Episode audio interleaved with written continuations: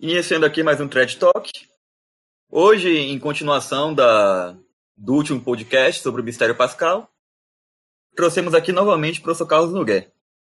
Bom, antes de iniciarmos novamente a exposição, é, gostaria de pontuar aqui que o professor vai realizar um, uma pausa aí de oito meses, em que ele vai ficar fora das redes sociais, do Facebook, né? Vai deixar de ficar tão publicamente exposto assim também. E vai se dedicar a alguns projetos pessoais, né? E acredito que seria oportuno para nós, né? Que o professor falasse um pouco sobre isso, sobre os livros, ou sobre tudo que ele vai falar, né? Bom, tudo que vai fazer tá, nessa, nesse período. Tá bom. Obrigado, Guilherme. É, é, boa noite para todos. É, eu vou me afastar oito meses, não só do Facebook, mas de lives, de podcasts, de tudo mais, né? É, que seja relacionado à internet, porque eu, eu estou com um acúmulo de 8 mil páginas é, que precisam transformar-se em livros. Né? É, e se eu não me afasto, isso se torna impossível, como tem se tornado impossível já. Este ano eu não, não lancei livro justamente por causa disso. Para que vocês tenham uma dimensão da coisa, eu respondo a mais de 100 é, perguntas diárias. Né? É claro que parte disso, mas cinco, seis, sete são, da, são dos cursos, de meus cursos. E as dúvidas dos alunos de meus cursos pagos, eu continuarei a responder, obviamente, é um direito deles, adquirido. Mas, infelizmente, não posso, apesar de sempre o ter feito com solicitude, com presteza, não posso continuar assim, senão eu não lançarei livro algum. Tá certo? É, pra, se vocês buscarem meu nome no YouTube, verão que a quantidade de lives, de vídeos, de podcasts de que participei nos últimos tempos é, é enorme. Né? De tudo isso toma tempo, obviamente, e vai me. E a, além de que eu tenho de ganhar o pão de cada dia, não pensem que eu ganho pão com os cursos pagos, só parte. Eu preciso fazer outros trabalhos para completar o orçamento mensal. Então, é, se se soma o ganha-pão, mais os podcasts, as lives, os vídeos, as mais de 100 perguntas diárias, etc., é, é humanamente impossível terminar livros. E, no entanto, repito, eu tenho 8 mil páginas escritas que necessitam é, cinzelamento, burilamento, para transformar-se em livros. Então, meus projetos futuros são centralmente livrescos. Né? Pretendo, este ano, lançar uns três, quatro livros. Isso vai depender também é, de que é, haja editora que queira ou que possa, né? porque hoje os custos gráficos estão elevadíssimos. Mas é, os principais projetos livrescos de livros são os seguintes: é terminar é, o comentário ao Apocalipse com o apêndice ou conclusão da história e sua ordem a Deus. É, eu alterei um pouco. O comentário ao Apocalipse já não será é, versículo a versículo. Por quê? Por que tive de alterar? porque a coisa vai ficar, se eu fizer versículo a versículo, como eu fiz, já tenho quase 400 páginas prontas, né? tenho muito mais escritas, mas prontas de versículo a versículo, eu não terei, é, não encontrarei editora que o faça, porque esse livro vai para mil páginas, o que torna a coisa inviável. Então, eu farei um comentário de outro tipo, de outro tipo, mas este é um livro prioritário.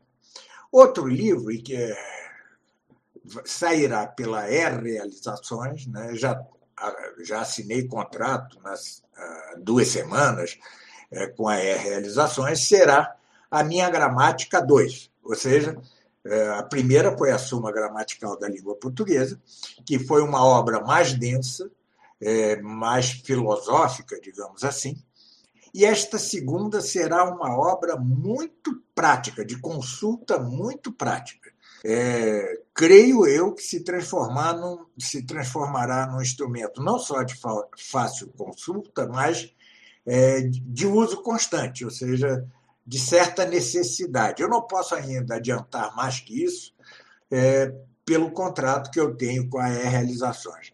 Como quer que seja, é também um ganha-pão para mim, porque até hoje o único livro que me dá dinheiro mesmo é a Suma Gramatical. Esse vai dar muito mais, então isso também me ajudará. É, é, o terceiro livro é o velho projeto do, do Tratado dos Universais. Mas ele se amplia. Ele passa a ser de Tratado dos Universais a do verbo, sobre o verbo. É, obviamente, como se pode supor, eu começo no verbo cordial ou mental, cada um chama de um jeito humano, e vou terminar no verbo divino. Então, é uma obra que passará pela lógica, pela, é, pela psicologia, pela metafísica e culminará na teologia sagrada. É, outro né, é talvez o mais ambicioso, é, da criação, da criação, sobre a criação divina, tá certo? É, neste livro, este sim será o mais volumoso deles, não tem jeito, e se não tiver editora, o que, é eu posso fazer? Eu não posso, não posso restringir a coisa, porque é, não só tratarei o miolo, mas tratarei uma série de questões conexas, né?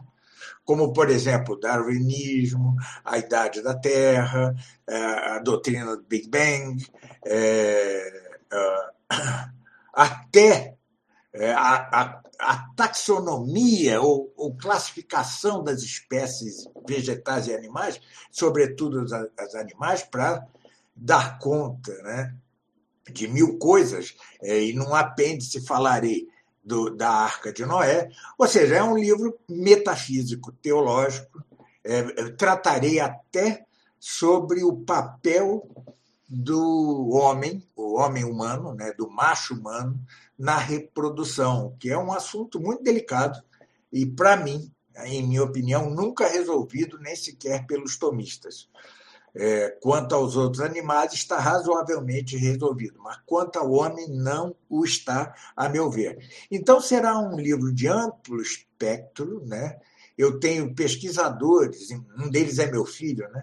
que estão trabalhando para mim, para me ajudar na, na recolha de dados, etc. É, um livro, é o livro mais ambicioso. Além disso, é, graças à ajuda de amigos, né?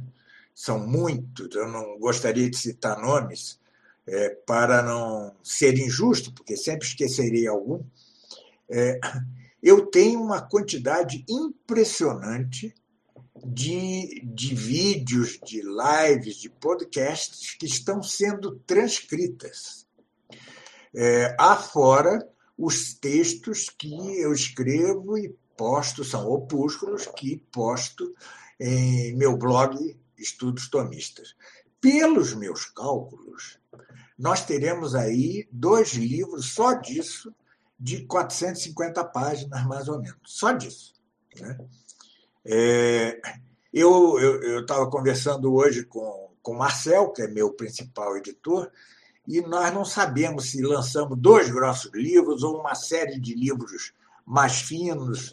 Enfim, não temos nada certo, mas o fato é que vocês imaginem, podem imaginar o que são cerca de 8 mil páginas para transformar em livro. É muita coisa. Né? Se se soma as 2.500 páginas que já publiquei, nós temos aí 10 mil páginas. Não creio que eu vá conseguir isso, que eu tenha tempo hábil de vida para isso, saúde, longevidade para isso. Mas quanto mais eu fizer, melhor. Né? É, e não o faço por vaidade, digo-lhe sinceramente, é que eu acho que realmente são temas candentes. É, um dos projetos que talvez eu não possa concluir seria um livro chamado Missões, é Missão e Privilégios de Maria Santíssima. é uma ampliação de meu curso Maria Puríssima, é, mas não sei se terei condições de, de levá-lo a efeito. Não, não tenho certeza, né?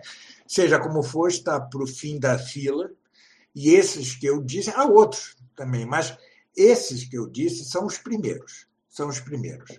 É, são os, os que eu quero, assim, os que eu já tenho completamente fechado na cabeça a estrutura, fora esses que é das transcrições, é, não, não os tenho, mas os demais já os tenho todo formulado na cabeça, ou seja, é, é, quando eu começar a burilar o material escrito, a coisa será relativamente rápida. Eu sou rápido, né? Por exemplo, da Arte do Belo, são 600 páginas, eu terminei em quatro meses e meio é, ou cinco meses, quatro meses e meio, a suma gramatical com a mesma quantidade. É... Enfim, por isso eu ficaria oito meses para tentar, pelo menos, preparar, no mínimo, dois, dois, um deles sob contrato, e creio que três e até o final do ano quatro. Esses são meus projetos, Guilherme. Obrigado por me deixar de falar sobre eles. É... São projetos que eu acalento, mas, claro, tudo vai depender literalmente de se Deus quiser. Né? É preciso ter saúde, fôlego e luzes para terminar todo esse projeto, coisas que absolutamente, é, é, quanto ao essencial, não depende de nós. Bem, então já passo aqui, agradecendo outra vez a oportunidade, é, já parto aqui para a exposição desta segunda parte de nosso podcast. É, uma das coisas é, é, de que tem horror os modernistas, os neomodernistas, os defensores dessa difusa doutrina do mistério pascal, que, como demonstrei, mostrei na, na, na parte passada, né? É, todos defendem, mas ninguém sabe definir, razão porque é uma multiplicidade doutrinal bem própria do Vaticano II é, quanto a isto. Né?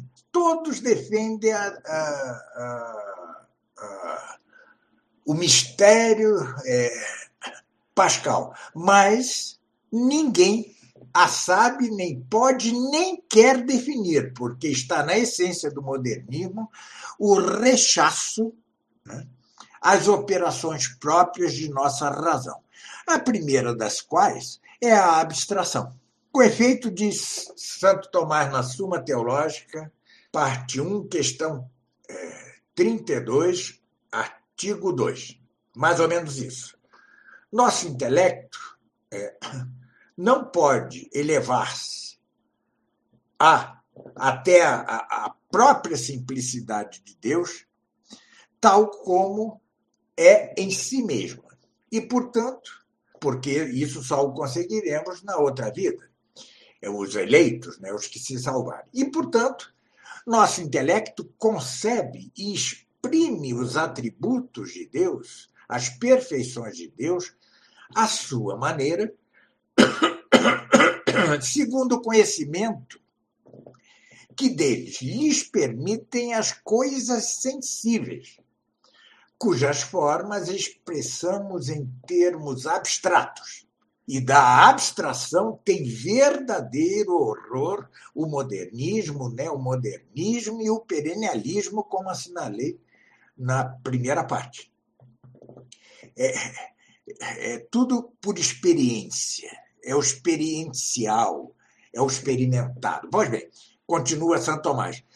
Assim como as coisas subsistentes, nós fazemos isso assim, como as coisas subsistentes, nós as designamos é, mediante palavras concretas. É, portanto, conveniente designar em abstrato ou em concreto é, é, não só os nomes essenciais, como dizemos deidade e Deus, ou sabedoria e sábio, mas também os pessoais, dizendo, por exemplo, paternidade e pai. Pai incluindo aí o Pai, o, o, o Pai Celestial. E a isto, atenção, é, termina Santo Tomás, nos obrigam, sobretudo, os subterfúgios dos hereges. Veja, não é só uma necessidade de nosso intelecto para proceder bem metafísica e teologicamente, senão que é uma necessidade para combater o herege e seus subterfúgios. Porque, com efeito, tudo que o herege não quer é que seus erros se patenteiem. Pois bem, mas se, por um lado, necessitamos da, uh, da abstração, também necessitamos da divisão, com que caímos em algo que meus alunos da escola tomista conhecem, que é a via resoluciones, resoluciones, a via da resolução. Bem, é, como somos obrigados a conhecer por abstração, ao contrário dos anjos, é, o homem é, chega à verdade gradualmente e como que por um duplo movimento. Primeiro, começa parte de um conhecimento algo confuso dos aspectos mais gerais da coisa, para depois ir distinguindo progressivamente os aspectos mais particulares, isolando-os sempre por abstração. E a este primeiro movimento de análise, porque análise quer, quer dizer divisão ou distinção, é, é, é o que se chama via resoluciones. Né? Só então, depois dessa via resoluciones, é que o, a, o nosso intelecto pode começar seu movimento de síntese. Primeiro analisa, divide, distingue, agora sintetiza. Né? É, que é o que se chama la via Judite. Judite. É, é, na qual é, consideramos, o nosso intelecto considera os aspectos particulares, no entanto, não isoladamente, mas em relação com os mais gerais. Voltando assim ao conhecimento geral da coisa, agora, porém, já não de modo confuso, mas mais claro. É, isso tudo é, é coisa humana é, e não angélica. Né? Só, só a filosofia moderna, é, ou seja, Descartes, Malebranche, é, Russell, né? Olavo de Carvalho, é que querem que é, nós tenhamos algo chamado intuicionismo radical. Né? Bom, é, nós cristãos não queremos alcançar é, o melhor conhecimento possível do mistério de Deus, é, senão, é, primeiro, resolvendo, analisando, dividindo, é, distinguindo em suas diferentes partes é, e contemplando é, essas partes isoladamente, né, para só num segundo momento considerar a relação que cada um destes aspectos tem com respeito ao conjunto do mistério. Bom, é, é, depois é preciso demonstrar, e como se demonstra no âmbito da teologia? Por analogia.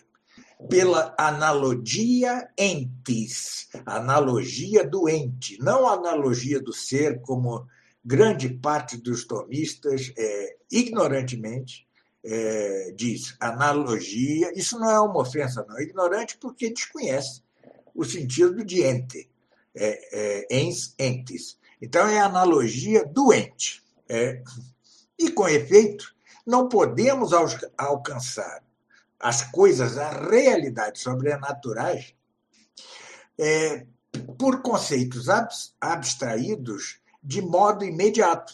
E por que não? Porque estas coisas, essas realidades, esses conceitos é, não estão sob os sentidos, não, é, não dizem respeito aos nossos sentidos e nosso conhecimento, primeiro, começa pelos sentidos. Né? O nosso conhecimento começa pelos sentidos. só pode conceber tal realidade por certa analogia com as realidades naturais. Né? E não é fácil o conhecimento por analogia. Né? Um mesmo conceito análogo se predica de algo em, é, em parte igual, em parte diferente, é, de duas coisas diversas. É, pois bem, é, então, é com, tomando esse cuidado, ou seja, sabendo que a, a, analogia não é univocidade, ou seja, que tem uma parte, é, a analogia que se predica de duas coisas implica uma parte semelhante ou igual e uma parte diversa, sabendo isso, o teólogo, no entanto, é, deve usar obrigatoriamente noções análogas é, para exatamente é, anotar o que é diferente e o que é igual em cada caso. Mas o neoteólogo é, é, peca de modo gravíssimo por ambas as coisas, por ambos os lados. Se algumas vezes despreza a analogia, sublinhando as diferenças essenciais e negando as igualdades proporcionais. Outras vezes, no entanto, abusa da analogia, aproveitando a unidade do conceito análogo para afirmar não somente a igualdade de proporções, mas de modo abusivo, extrapolante, também a igualdade por essência. Demos exemplos. Né?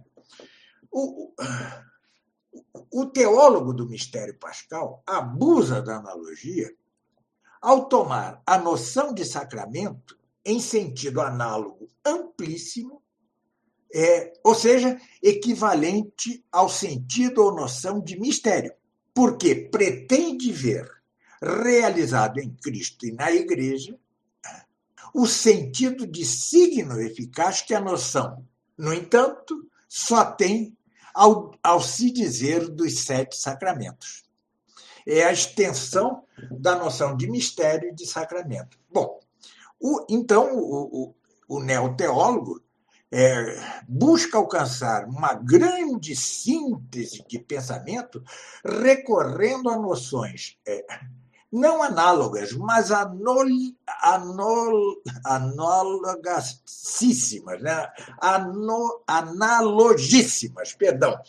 E, por não distinguir com precisão, com exatidão, as diferentes acepções análogas, é, é, acabam por fazer passar, mediante essas noções, os sofismas mais terríveis e mais absurdos, mais brutais.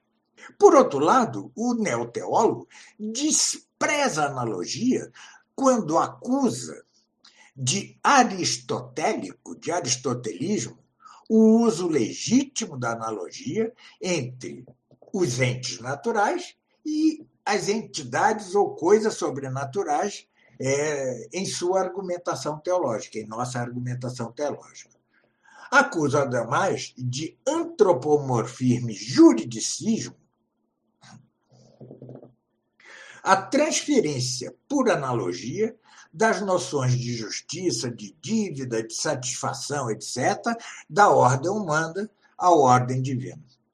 Mas lembremos sempre que o Concílio Vaticano II já havia condenado infalivelmente esta maneira neomo, ne, eh, da no, no, nova teologia, do neomodernista, de desqualificar a escolástica. De que maneira o fez o Vaticano I? Dizendo: a razão ilustrada por la fé, pela fé, quando procura cuidadosamente, sobriamente, alcança, é, por dom de Deus, certa inteligência dos mistérios e, ora, por analogia com o que conhece naturalmente, ora, pela conexão é, dos mistérios mesmos, dos próprios mistérios entre si e com o fim último do homem. Vejam que já há uma condenação, há uma condenação ex cátedra, né? É uma condenação infalível do magistério da igreja a, a esse desprezo que é, relembre-se, ou se abusa da analogia recorrendo não a analogias precisas, mas a analogias generalíssimas, ou se despreza a analogia. Né? E tudo isso está condenado é, pelo Vaticano I. Pois bem, agora entramos numa parte importantíssima, que é a referente à satisfação vicária de Cristo. Né? Vejamos, então, façamos um percurso é, é, pela noção de satisfação, né?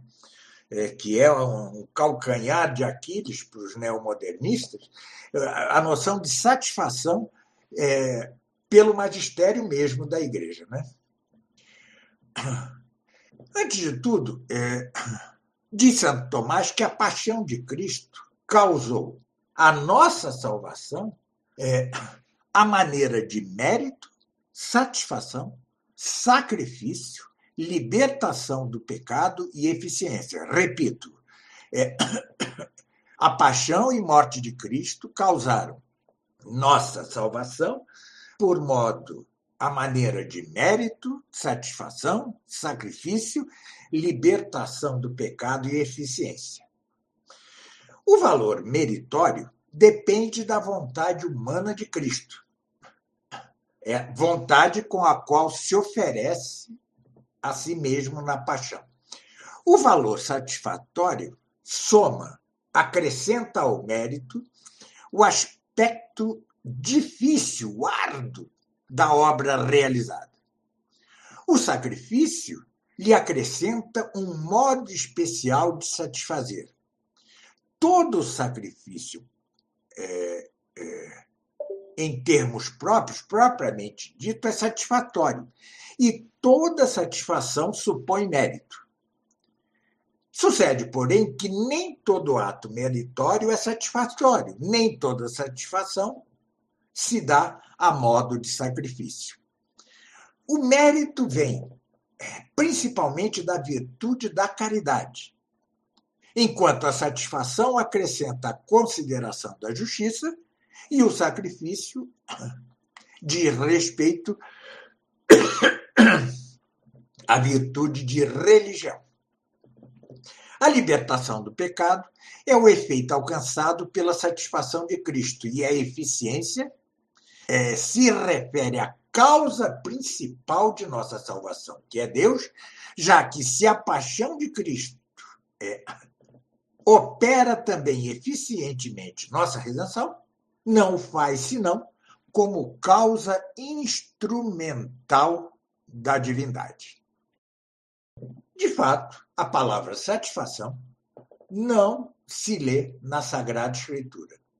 Foi, no entanto, né, uma noção que os teólogos sagrados é, é, se viram, se sentiram obrigados a cunhar para dizer, para expressar com um termo analógico próprio o que a Escritura diz com o termo metafórico de redenção, ou seja, de resgate por meio do pagamento de certo preço.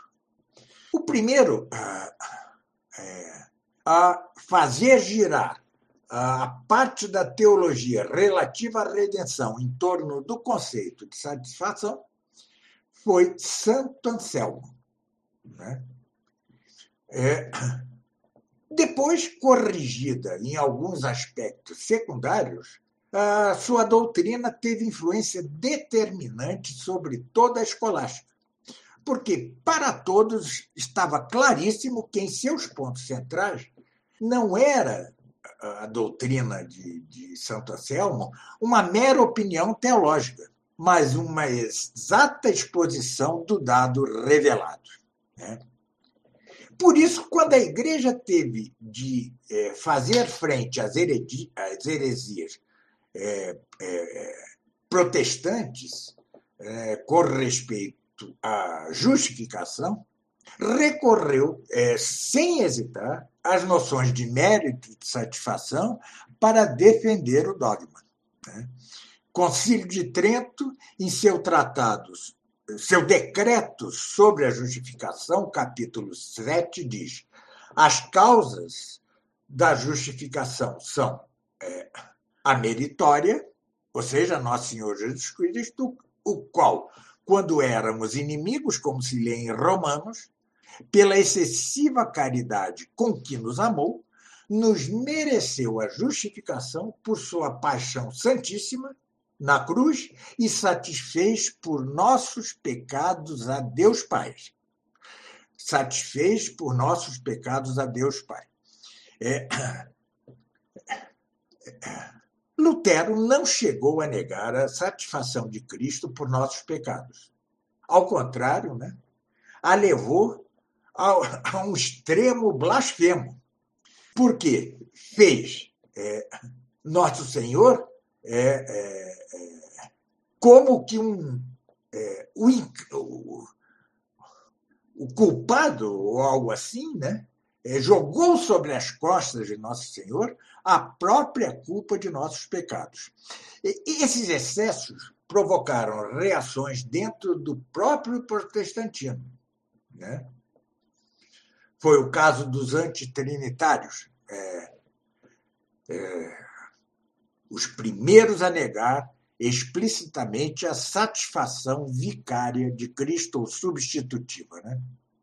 É, foram combatidos por, pelo Papa Paulo IV, que condenou todos os que afirmassem que o próprio Deus é, é, nosso, o próprio Senhor, nosso Jesus Cristo, não sofreu morte acerbíssima da cruz para redimir-nos dos pecados e da morte eterna e reconciliar-nos com o Padre para a vida eterna.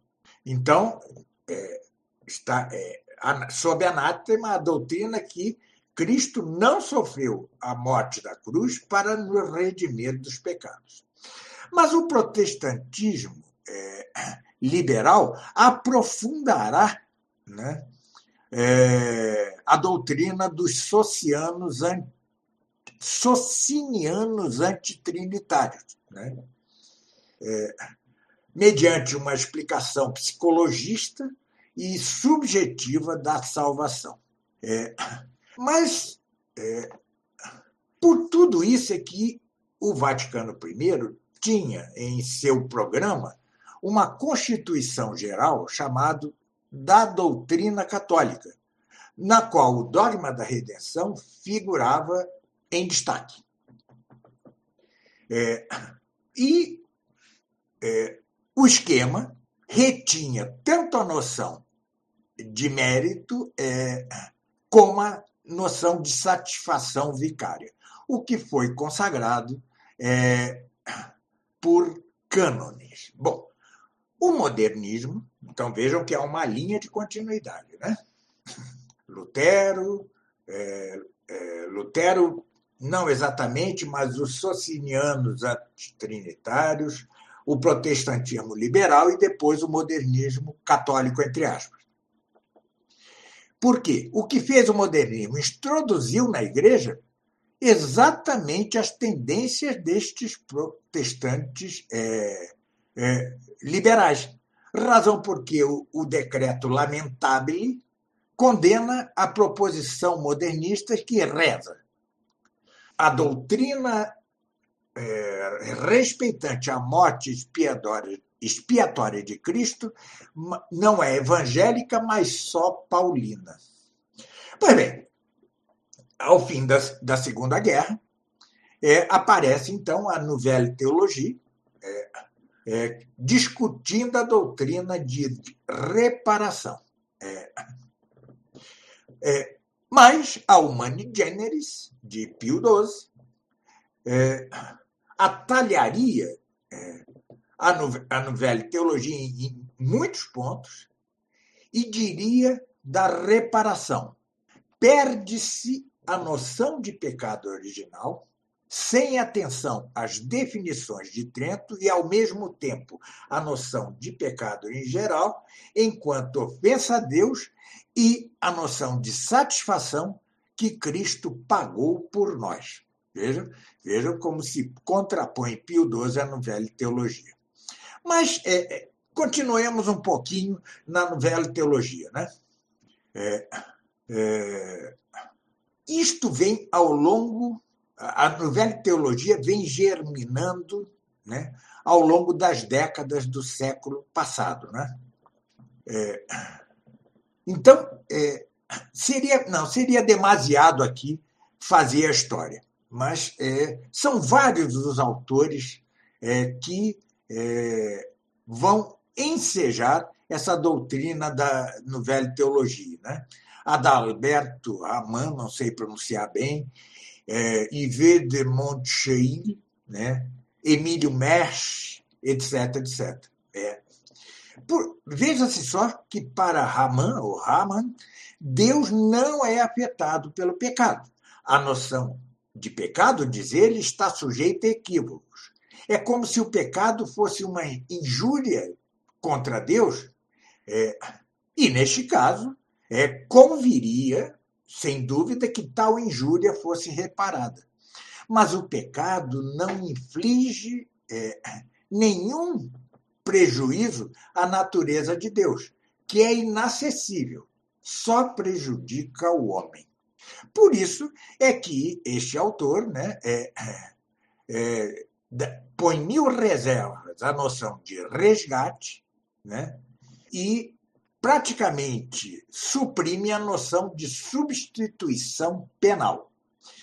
A, a satisfação, então, é reduzida a certa solidariedade nas penas mesmas do pecado. É, é, e continua, com certo fundamento metafísico. O verbo é, toma uma natureza humana, é, mas com ela une a si a natureza humana.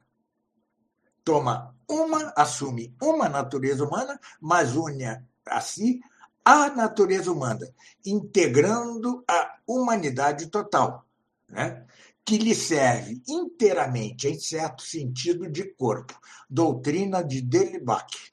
É, assim, é, vem a ser o verdadeiro Adão aquele em que se reforma a pessoa comum da humanidade, presente no pensamento divino no instante da criação. Vejam, é, é como se caminha para este ponto tão importante é, da, do Vaticano II, que é, é aquele segundo o qual Cristo veio redimir o gênero humano enquanto gênero humano, enquanto natureza humana.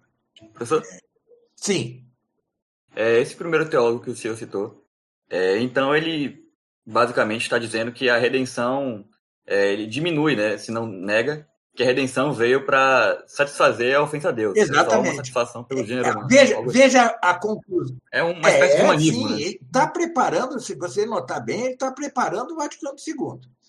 É, ele diz ainda: é, Jesus Cristo satisfaz, não em nosso lugar, mas em proveito nosso, no sentido de que, é, contendo-nos misticamente a todos, a todos, começa a realizar em si, em nosso nome, é, é, é aquilo que nos resta a nós continuar. A satisfação, diz ele, não é de modo algum exigência de justiça, mas revelação do amor que orienta a nossa vida. Vejam, vejam onde estamos. Estamos é, é, no âmbito em que se substitui aquilo que eles consideram um desvio penal, na noção de justiça, de justificação, etc., para o âmbito do mero amor. Mas, do mero amor. Isso não, aí já não é, contraria é, aquela proposição condenada? Sim, já, Papa Paulo sem, IV? Sem dúvida, sem dúvida, sem dúvida. Olhem só o que diz Mersch, é outro da Velha Teologia. Diz ele, a redenção sem dúvida, é obra de amor e justiça. Mas como o pecado não prejudica a Deus, senão que só prejudica o homem, trata-se, atenção, de uma justiça que nada restitui a Deus. Isto é o central. É uma justiça que nada restitui a Deus, porque é, a Deus o pecado não inflige nada. É, e vai dizer ele: a redenção não é para restituir a Deus algo, mas para devolver Deus ao homem. Né? E chama a doutrina tradicional de verdadeira caricatura. Trata-se na doutrina, é, é, para ele, na doutrina tradicional, de uma justiça de negociante, não de magistrado. É, Cristo não satisfez em lugar dos pecadores. Graças a ele e nele são os pecadores os que satisfazem, recuperando assim tudo o que haviam perdido. É... Surreal. Né? É, é surreal. É, mas isso, isto é, é, a essência, né? Mas vejamos é, mais um pouco da satisfação de Cristo, né? É, no esquema de satisfazione Christi, né? No esquema do Vaticano II, preparatório é, para o Concílio Vaticano II. Eu vou ter de resumir. É, é, começa assim: Cristo, Verbo de Deus, padecendo e morrendo em, em carne assumida, verdadeiramente, propriamente satisfez a Deus pelos pecados dos homens. Vejam, é, é claro que Deus morreu por nós, mas ele, antes de tudo, padeceu e morreu para satisfazer a Deus, por amor de filho ao Pai, e por amor do homem, Cristo, a Deus em conjunto. Este é o central da doutrina clássica. É o deslocamento é, de que a paixão de Cristo e a morte foram satisfatórias a Deus, por amor a Deus, para algo relativo apenas ao amor com respeito ao gênero humano todo, que assim recupera Deus, é uma heresia clara. O Vaticano II também, quanto a isto, se funda numa heresia. Não há meias tintas. Não se venha com dizer que se trata de doutrina ambígua ou heretizante. Não, não. É doutrina herética, ainda que, astuciosamente, é, não raro, envolta em certas espécies ou aparências de de, de, de coisa tradicional. É, professor? É. É no livro da, da fraternidade sobre isso, é, ele cita Romanos 5,9, né, que diz que morreu Cristo por nós, pois muito mais agora, que estamos justificados pelo seu sangue, seremos salvos da ira por ele mesmo. Sim, sim, sim. Sim, mas veja que antes disso, antes da nossa própria é, é, é, a, a, a, encarna, a, a, paixão e a morte, a própria encarnação, foram por amor a Deus para satisfazer a Deus. Só depois dessa consideração é que se pode dizer, com o esquema preparatório para o Vaticano II, que o valor expiatório da morte de Cristo é, é, deve entender-se como algo que é, como padecendo e morrendo na natureza humana assumida, verdadeiramente e propriamente satisfez a Deus por nossos pecados. Esse é o primeiro, tá certo? Satisfez a Deus por nossos pecados e com isso nos redimiu. Porque todos pecaram, como diz São Paulo, estão privados da glória de Deus e são justificados gratuitamente pela sua graça, é, é, pela redenção que se encontra em Jesus Cristo, é, a quem pôs Deus como propiciação mediante a fé em seu sangue. Né? É, ademais, continua o, é muito bom esse esquema, que o pecado é verdadeira e própria injúria cometida contra Deus. Há uma confusão aí tremenda né? é, dos modernistas. Né? Porque eles partem de algo verdadeiro, Deus é, é impassível, obviamente que ele é impassível. Mas nós devemos glória extrínseca a ele. E o pecado é uma injúria e uma ofensa, uma infração com respeito a esta glória extrínseca. Né? É, mas exatamente porque o pecado é verdadeira e própria injúria cometida contra Deus, é que nenhuma virtude criada humana seria suficiente para espiar plenamente os crimes dos homens. Ou seja, foi preciso que o Filho de Deus é, assumisse a natureza humana para repará-la. É que o pecado é uma iniquidade, continua o esquema, hein? e uma injúria contra Deus, porque o pecador, ao violar a lei divina, peca diante de Deus e despreza a Deus, ferindo sua majestade com que se torna inimigo de Deus. Né? Nossas, é, nossos pecados, nossas iniquidades clamam vingança a Deus.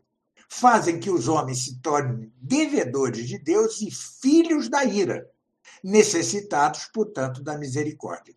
É, por isso é que, para reparar tal injúria a Deus, o próprio Filho de Deus ofereceu pelo Espírito Santo seu próprio sangue ao Pai eterno. Isso está em Hebreus, né? É, e, por sua morte, nos reconciliou com Deus. Romanos. É, por isso é que, continua o esquema, Cristo aplacou a justiça de Deus por sua satisfação vicária por todos os homens.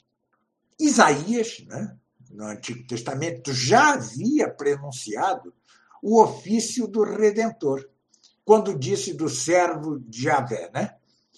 Foi ele, sem dúvida, quem suportou nossos sofrimentos e carregou com nossas dores. Né? E assim também São Paulo em Gálatas. Cristo nos redimiu da maldição da lei, tornando-se por nós maldição, porque está escrito: Maldito aquele que é, é pendurado do madeiro, é, para que a bendição de Abraão se estendesse sobre as nações, sobre as pessoas em Jesus Cristo. É, continua o, o, esquema. Eu estou saltando, né? Porque, é, embora Deus por sua suprema bondade, tivesse podido perdoar sem satisfação os delitos dos homens cometidos contra ele mesmo, Deus, seguindo tão só as inclinações do amor misericordioso, no entanto, para manifestar com superabundância sua misericórdia na justiça, como se lê em Romanos, e para é, preservar mais perfeitamente a dignidade do homem, preferiu enviar seu filho ao mundo não para julgá-lo, mas para salvar o mundo por meio dele, Deus homem. E por isso é, não perdoou a seu próprio filho, senão que antes o entregou por todos nós. Este mesmo, neste mesmo esquema, censuram-se as opiniões que pervertem a noção de pecado, ou seja, a noção de pecado enquanto ofensa é, a Deus, e as opiniões que, por isso mesmo, é, é, deturpam a satisfação de Cristo por nós. Né? É, esses se atrevem, né, ousam afirmar que o sacrifício de Cristo na cruz teve somente é, valor e eficácia, eficácia exemplares, mas não de verdadeira é, e própria satisfação pelos crimes dos homens. Como se isso repugnasse, continua o esquema, é, a, a, a justiça divina. Quando, ao contrário, responde de modo perfeito e, e supremo tanto à misericórdia, com crase, né? tanto à misericórdia como à justiça do Pai eterno. É, daí a importância do dogma da satisfação de Cristo. Este esquema nos mostra o que deveria ter sido o concílio se não tivesse sido, por suas manobras, né, é, como numa convenção partidária do PT, por exemplo, os neomodernistas não tivessem conquistado uh, o concílio. É claro que a formação dos padres conciliares já era muito fraca, né? muito fraca. E isso ajudou a que tudo fosse derrubado como um castelo de cartas. Né? Mas é, é os esquemas, é, e este em particular, mostram, nos mostram que poderia ter sido concílio se não fossem as manobras dos neomodernistas. Né? No esquema de deposito fidei pure custodiendo e em outros, né? se expressa, ainda que não em linguagem propriamente científica, teológica, mas de modo preciso, verdades essenciais é, que convinha ou reafirmar ou sustentar é, num evento de tal importância como um concílio ecumênico. Não eram pontos doutrinais que estivessem ainda, que fossem ainda disputados entre os teólogos. Eram verdades fundamentais da doutrina do próprio magistério da Igreja, magistério não só autêntico, mas infalível. É, o que se demonstra nesses esquemas é pelas numerosíssimas referências a, a, ao magistério anterior. É, neste último esquema, né, se fala do conhecimento da verdade, se fala de Deus, da criação é, da revelação pública, da fé católica, do, da doutrina, do progresso da doutrina, das revelações privadas, da ordem natural e sobrenatural, do pecado original, né? É, dos novíssimos, da, e da satisfação de Cristo. E é neste contexto que se lê. Em razão dos erros que hoje se difundem, neste segundo Conselho Vaticano, para não faltar a seu ofício de madre e de mestra, né, a Igreja confirma de modo peculiar é, o valor expiatório da morte de Cristo e declara que o Verbo de Deus, padecendo e morrendo na natureza humana assumida, verdadeiramente propriamente satisfez a Deus por nossos pecados. Então, veja, primeiro movimento, satisfazer a Deus por nossos pecados, o que já supõe que o móvel primeiro é o amor ao Pai por parte do Verbo e o amor a Deus por parte de Cristo enquanto homem. É, mas o que caracteriza, o que constitui essencialmente a doutrina do mistério pascal, é a negação da verdadeira noção de satisfação, tal como definida pela Igreja. Né? É, por isso é que insista-se, insista-se, né? É, esta nova doutrina não é uma opinião teológica mais, uma questão disputada, mas é matéria de heresia que deve ser anatematizada pela Igreja. Bom, continuemos é, na noção de satisfação, é, ou seja, é, do pecado como ofensa a Deus. Né? É, nos atos humanos, há uma tripla, ou deveria haver uma tripla ordem. Enquanto racional, o homem deve ordenar-se a seu fim último, segundo a lei da razão ou lei natural. Enquanto filho adotivo de Deus, que se ordena a um fim sobrenatural, deve dirigir-se, deve ser dirigido pela lei divina, que consiste, sobretudo, na regra interior da fé e da graça. Né? E terceiro, enquanto vive em sociedade politicamente com os outros homens, deve sujeitar-se às leis e costumes pátrios que o ordenam ao bem comum temporal. Como, aliás, isso faz falta hoje até em setores é, que são do, do, melhor catolicismo, entender essa, essa terceira ordenação. Enquanto vive em sociedade com os outros homens, o homem deve sujeitar-se às leis e costumes pátrios é, que o ordenam ao bem comum temporal.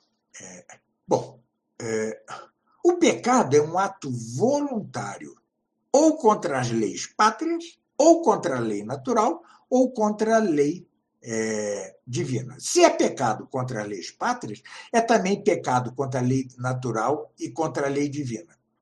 O pecado contra a lei natural pode não ser pecado contra as leis pátrias, mas sempre é pecado contra a lei divina. Pode haver pecado somente contra a lei de Deus naquilo que pertence de tal maneira à fé que excede a razão e não diz respeito, não afeta o bem comum temporal.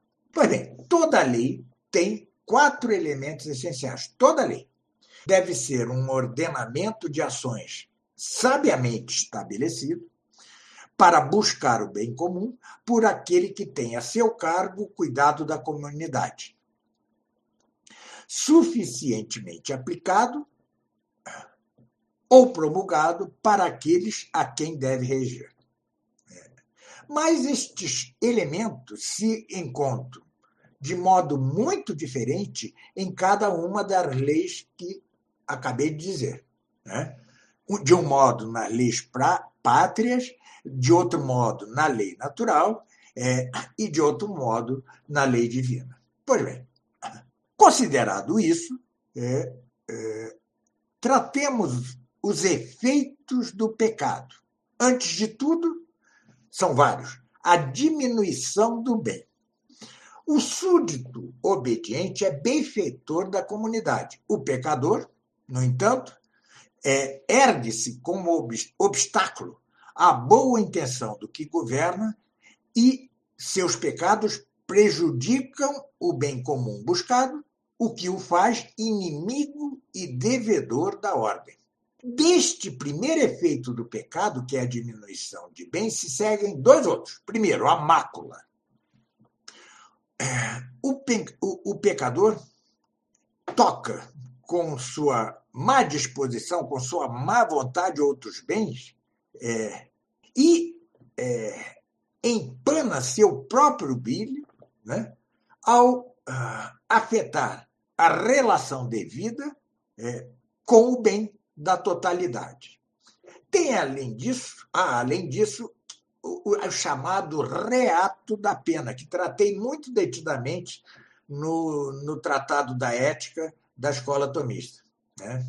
O pecador que se levanta contra a ordem, buscando seu bem particular em prejuízo do bem comum, deve ser reprimido para que se restabeleça a harmonia é, geral.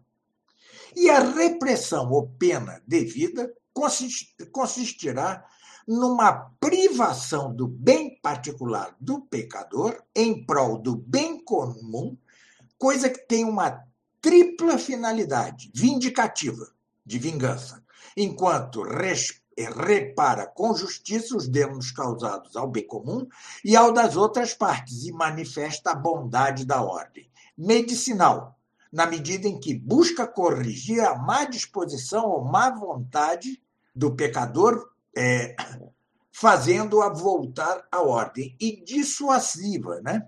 de dissuasão, é, na medida em que coíbe é, é, pelo menos o pecador e impede novos, novos pecados. Ou seja, o pecador é réu de pena.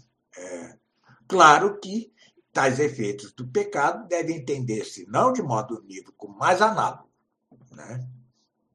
É, os pecados contra as leis pátrias diminuem o bem comum temporal e maculam com infâmia pública e merecem pena por parte da, é, da ordem política ou social. Os pecados contra a lei natural diminuem o bem da natureza, maculam a alma e merecem o remorso é, da consciência. É, quanto aos efeitos do pecado com respeito a Deus, né, há que dizer, antes de tudo, que toda lei é uma participação e aplicação da lei eterna de Deus, que não é senão a razão em Deus mesmo do governo de todas as coisas a seus próprios filhos. Assim, a lei eterna predeterminou o curso dos astros, determinando as leis físicas da matéria, e determinou igualmente todas as propensões e inclinações da vida vegetal, animal e espiritual. E, por isso mesmo, é que toda boa lei humana é uma aplicação da lei eterna de Deus. É, é. Mas a principal e mais direta aplicação da lei eterna é, se dá na lei divina evangélica estabelecida aqui né, por Cristo mesmo. O que inclui de maneiras diversas tanto a lei natural e as leis humanas, como a mesma antiga lei e as leis da igreja. Né? É, mas a nova lei, a lei evangélica, é antes de tudo interna, interior. E, por isso tudo, todo pecado contra qualquer lei verdadeira é, em última instância, um pecado contra a lei eterna, que é promulgada, sobretudo quanto a nós, na lei divina evangélica. É, é... Se, pois, né, se, se considerarmos o pecado em sua dimensão, digamos, teológica mais profunda, ou seja, como, como eu acabei de dizer, como contrário à lei divina, é, então os três efeitos é, é, se aprofundam e se traduzem em seu significado primeiro, em seu significado fundamental. É, oposição ao bem divino, né? Qual é o bem divino? É a glória de Deus, a glória extrínseca. Mancha o mácula da imagem divina na alma do pecador e reato da pena por parte de Deus. Né? Esses são os três efeitos diretos. Pois bem, é, por isso Deus ordenou, é, entre outras coisas, o mal de pena. Primeiro, é remédio e coibição. Deus é, introduz o mal da pena para evitar o aumento do mal infinitamente maior da culpa e favorecer a conversão do pecador e a reparação. De maneira que, assim como a culpa é, priva a Deus do que é o bem comum por antonomasia, que é a glória de Deus, quando se busca o bem particular em detrimento deste bem comum, assim também a pena priva o pecador de seu bem para a glória, tanto da justiça de Deus como da misericórdia. A pena por parte de Deus, então, é pode ser imposta é, ou pela própria ordem, assim como a alma do condenado que sofre, porque nunca perde a natural inclinação ao sumo bem, que, no entanto, está perdido, é, inclinação essa impressa na alma pelo próprio Criador, né? ou pode ser imposta por Deus diretamente, que retira a graça e aflige com o fogo do inferno. ou ainda pela própria desordem, é, como quando a providência abandona o pecador nas mãos do diabo, do demônio. Neste caso, é, o que parte, o que da parte do demônio é culpa, atenção, da parte de Deus é pena justa. Logo, o pecado é verdadeiramente, propriamente injúria a Deus. E o pecador opõe-se à intenção de Deus, fazendo-se, tornando-se inimigo seu. Priva a Deus de sua glória e constitui-se assim em seu injusto devedor. É, mancha, macula o bom nome de Deus e clama contra si a vingança do Criador. É... Bem, o homem pecando, ao pecar, incorre em três, é, três sortes, três espécies de detrimento. Repita-se: a mancha, a diminuição do bem e o reato da pena. Por isso é que, com respeito às três coisas, deve haver reparação, com o que nos aproximamos é, mais ainda da verdadeira natureza da satisfação de Cristo. Né? As três coisas merecem re, reparação. É, mas, é, é, muito bem. Estamos, então, no coração do que se chama a satisfação vicária de Cristo. Como que frustrado como que frustrado. Deus Pai, é, na primeira criação de seu amor, porque com efeito é, é, Deus né, é, é, a própria difusão do ser e não há mais amor que, aquela, que aquele que se manifesta na, na fecundidade do ser, na difusão do ser, pois bem, frustrado, entre aspas. É, o, o pai será o filho quem descerá à terra para ocupar-se pessoalmente de devolver a glória a Deus que o homem lhe negou. Este é, o, é, é a primeira coisa, coisa que é impossível para o neomodernismo, para o modernismo, porque ele é humanista. Como assim? Cristo não veio à Terra, não se encarnou, sobretudo pelo homem. Claro que sim, até porque nosso pecado não, não afeta o Pai. Claro que não afeta intrinsecamente, mas afeta em sua glória. E na devida ordem que todos devemos ter a Deus. Pois bem,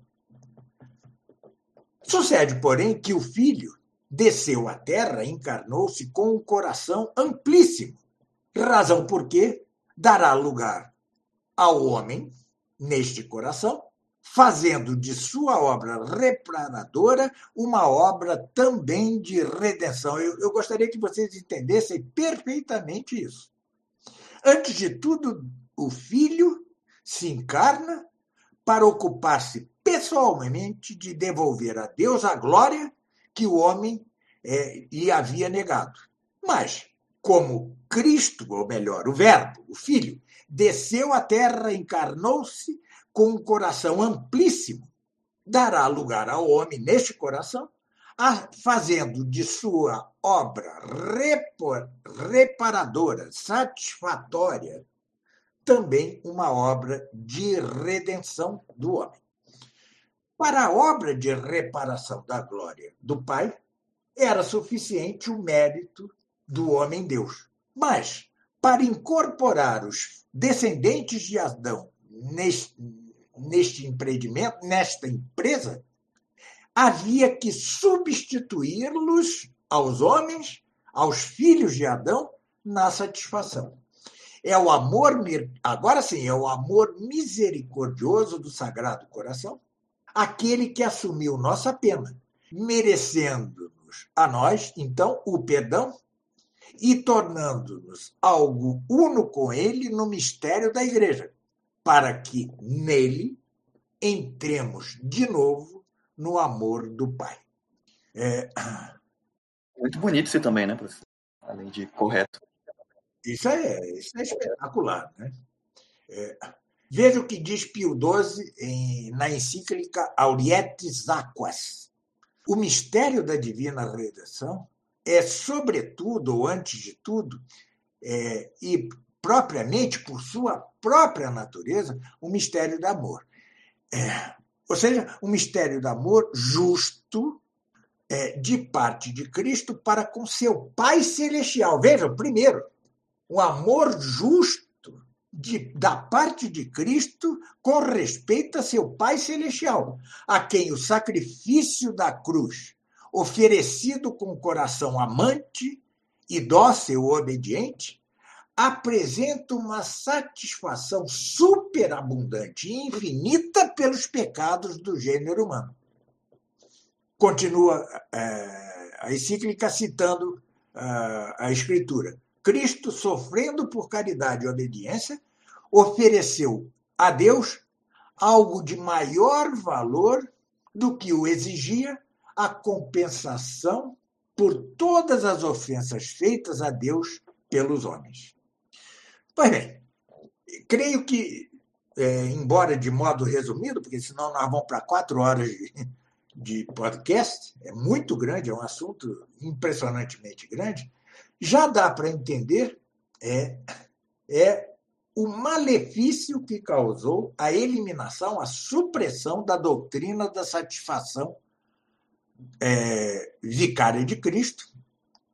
É, e veremos, então, que a minimização do pecado, né, a atenuação do pecado, é um termômetro muito bom do grau do liberalismo desses neomodernistas, desses neoteólogos. Por quê? Porque, como diz o padre Caldeirão em frase brilhante, o liberalismo é na alma como que a anticaridade. É, né? Ele não faz senão é, aprofundar teologicamente a noção de que o liberalismo é pecado, etc., mas na alma o liberalismo é como que a anticaridade. É, mas para o modernista liberal, o pecado não passa de uma arte, de uma travessura de crianças. Para ele, o pecado é, é, é, sim, ofensa e desobediência, mas só prejudica, nos prejudica a nós e não faz a Deus nenhum mal. Para ele, para o modernista, a pena é castigo tão somente medicinal. Por quê? O Pai, Deus Pai, é, mostra-se irado contra nós, mas nunca deixou de amar-nos. Veja que estamos no âmbito do mais puro sentimentalismo. E para o modernista, satisfação consiste em contentar ao Pai pela obediência, mas sem nenhuma conotação propriamente penal. É, e o Concílio Vaticano II, em vez de dedicar um capítulo à doutrina da satisfação de Cristo, como se encontrava no esquema preparatório, fê-la, a fez desaparecer totalmente de todos os seus documentos. Vejamos a Lumen Gentium, né? É, sobre a igreja. Né?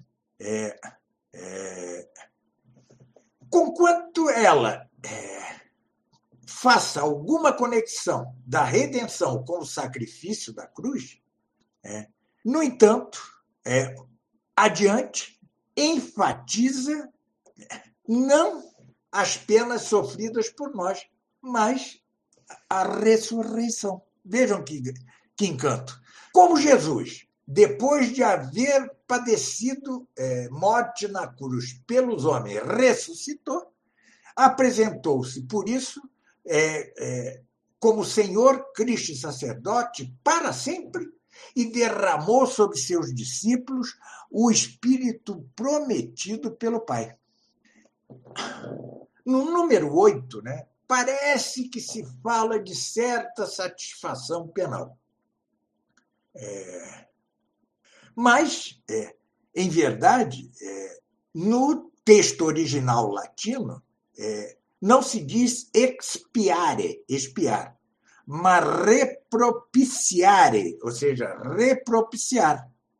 O que carece é, é, da conotação penal de expiare e razão porque, segundo o neomodernismo e o Vaticano, segundo, né, o que Hebreus, a carta aos Hebreus, a Epístola aos Hebreus, ensina não é a substituição penal de Cristo, mas tão somente sua solidariedade é, é, aos homens. Adiante, é, diz que sim. Vejam como o, o Vaticano II é, veste a doutrina da Nouvelle Teologia, é, do neomodernismo, é, de vestidos enganosos, de, de aparências enganosas. No, na mesma Lumen Gentium, disse que o pecado ofende a Deus, mas só prejudica, só dana os homens. Ao dizer, né? Os que se aproximam do sacramento da penitência é, obtêm da misericórdia de Deus o perdão da ofensa feita. Ele, ao mesmo tempo, se reconcilia com a igreja a qual igreja feriram ao pecar. É, façam essa, essa experiência, percorram né, com os olhos todo este longuíssimo documento é, e não encontrarão absolutamente nenhuma referência à doutrina da satisfação penal de Cristo.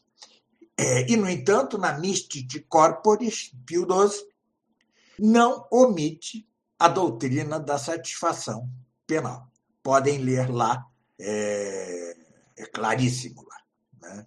É, diz mais ou menos assim: pelo sangue derramado da cruz, Cristo fez que, afastado o obstáculo da ira divina, veja, todos os dons celestiais, em particular as graças espirituais, pudessem brotar das fontes do Salvador para a salvação dos homens, sobretudo para a salvação dos fiéis.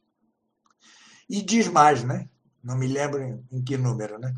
Cristo, é, pendurado na cruz, não só ressarciu a justiça violada do Pai Eterno, senão que, além disso, mereceu, como a consanguíneos, seus, né, uma abundância de graças. Mas vejam, primeiro está ressarciu a justiça violada do Pai Eterno, para depois dizer que mereceu a, para os homens, para os fiéis em particular, a abundância inefável, uma abundância inefável de graças.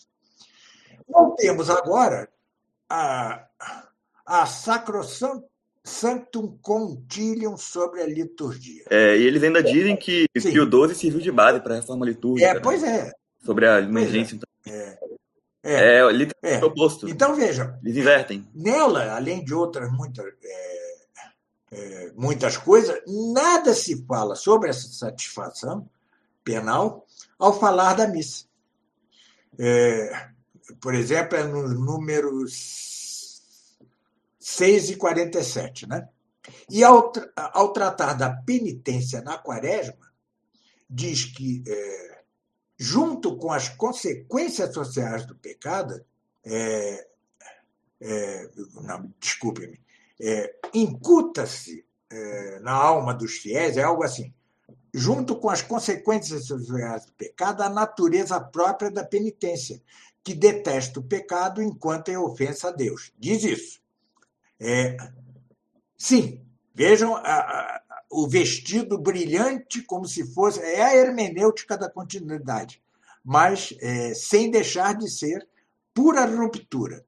Então, com respeito a Deus, o pecado é ofensa, mas como dívida, aparece com respeito ao próximo, não a Deus, pelas consequências sociais. Vejam como é sutil sinuoso e muito perigoso ler tais documentos sem, devido, sem o devido aviso. Né?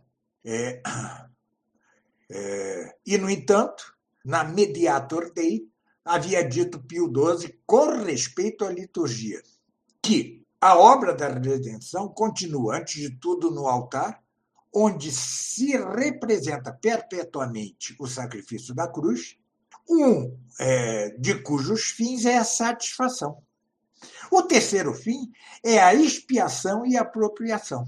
Por quê? Ninguém, é, afora Cristo, exceto Cristo, podia oferecer a Deus onipotente uma satisfação adequada pelos pecados dos homens. Por isso é que ele quis imolar-se na cruz, vítima de propiciação por nossos pecados, e não só pelos nossos, mas também pelos de todo o mundo. A Gaudium et Spes, ou seja, a Constituição sobre a Igreja no mundo atual, um dos casos mais graves do Vaticano II, é, busque-se nela é, qualquer coisa relativa ao que eu acabo de dizer e não se encontrará de modo nenhum. Né? Por isso é que, é, depois de é, libertos por, por Cristo crucificado e ressuscitado, rompeu-se o poder do demônio para que o mundo se transformasse segundo as finalidades divinas e chegasse à sua consumação. Mesmo os ateus, vejam, isso está no número 19, continuam a ser amados por Deus e a conservar uma íntima e vital união é, é, com o Criador, ainda que o ateísmo seja um dos fenômenos mais graves de nosso tempo. É, o pecado, insiste-se, só afeta ao homem mesmo, não a Deus. O pecado rebaixa o homem, impedindo de alcançar sua própria plenitude. Os males que sobrevêm ao homem não podem ser considerados é, é, penas justamente permitidas de Deus, mas como consequências inevitáveis do pecado. Vejam, é o próprio pecado sem punição da parte de Deus. Por isso, é que está a heresia de que o homem vai, os condenados vão para o inferno, quando vão, se é que há algum condenado no inferno, porque pode ser que ele esteja vazio, vão por suas próprias pernas e não por decreto de Deus. Às vezes é, se empregam sempre, sempre expressões é, que tradicionalmente tinham que ver com a doutrina da satisfação penal. Mas o contexto nunca permite essa explicação. É, nunca, nunca. É, nesta Constituição conciliar, a reconciliação deve é, fazer-se com homens que não perderam sua dignidade. E é fruto de um amor que pouco tem que ver com a justiça. E a reconciliação não tem que ver com a culpa do homem com referência a Deus, com respeito a Deus, mas ao ódio do homem com respeito ao próprio homem. Né? Bom, vejamos esta doutrina da satisfação. Estou tentando correr, hein? Da satisfação no, no catecismo amarelinha, no novo catecismo. E alguns, com efeito, né, dizem que nos documentos conciliares há uma mera omissão da doutrina da satisfação de Cristo, não uma oposição.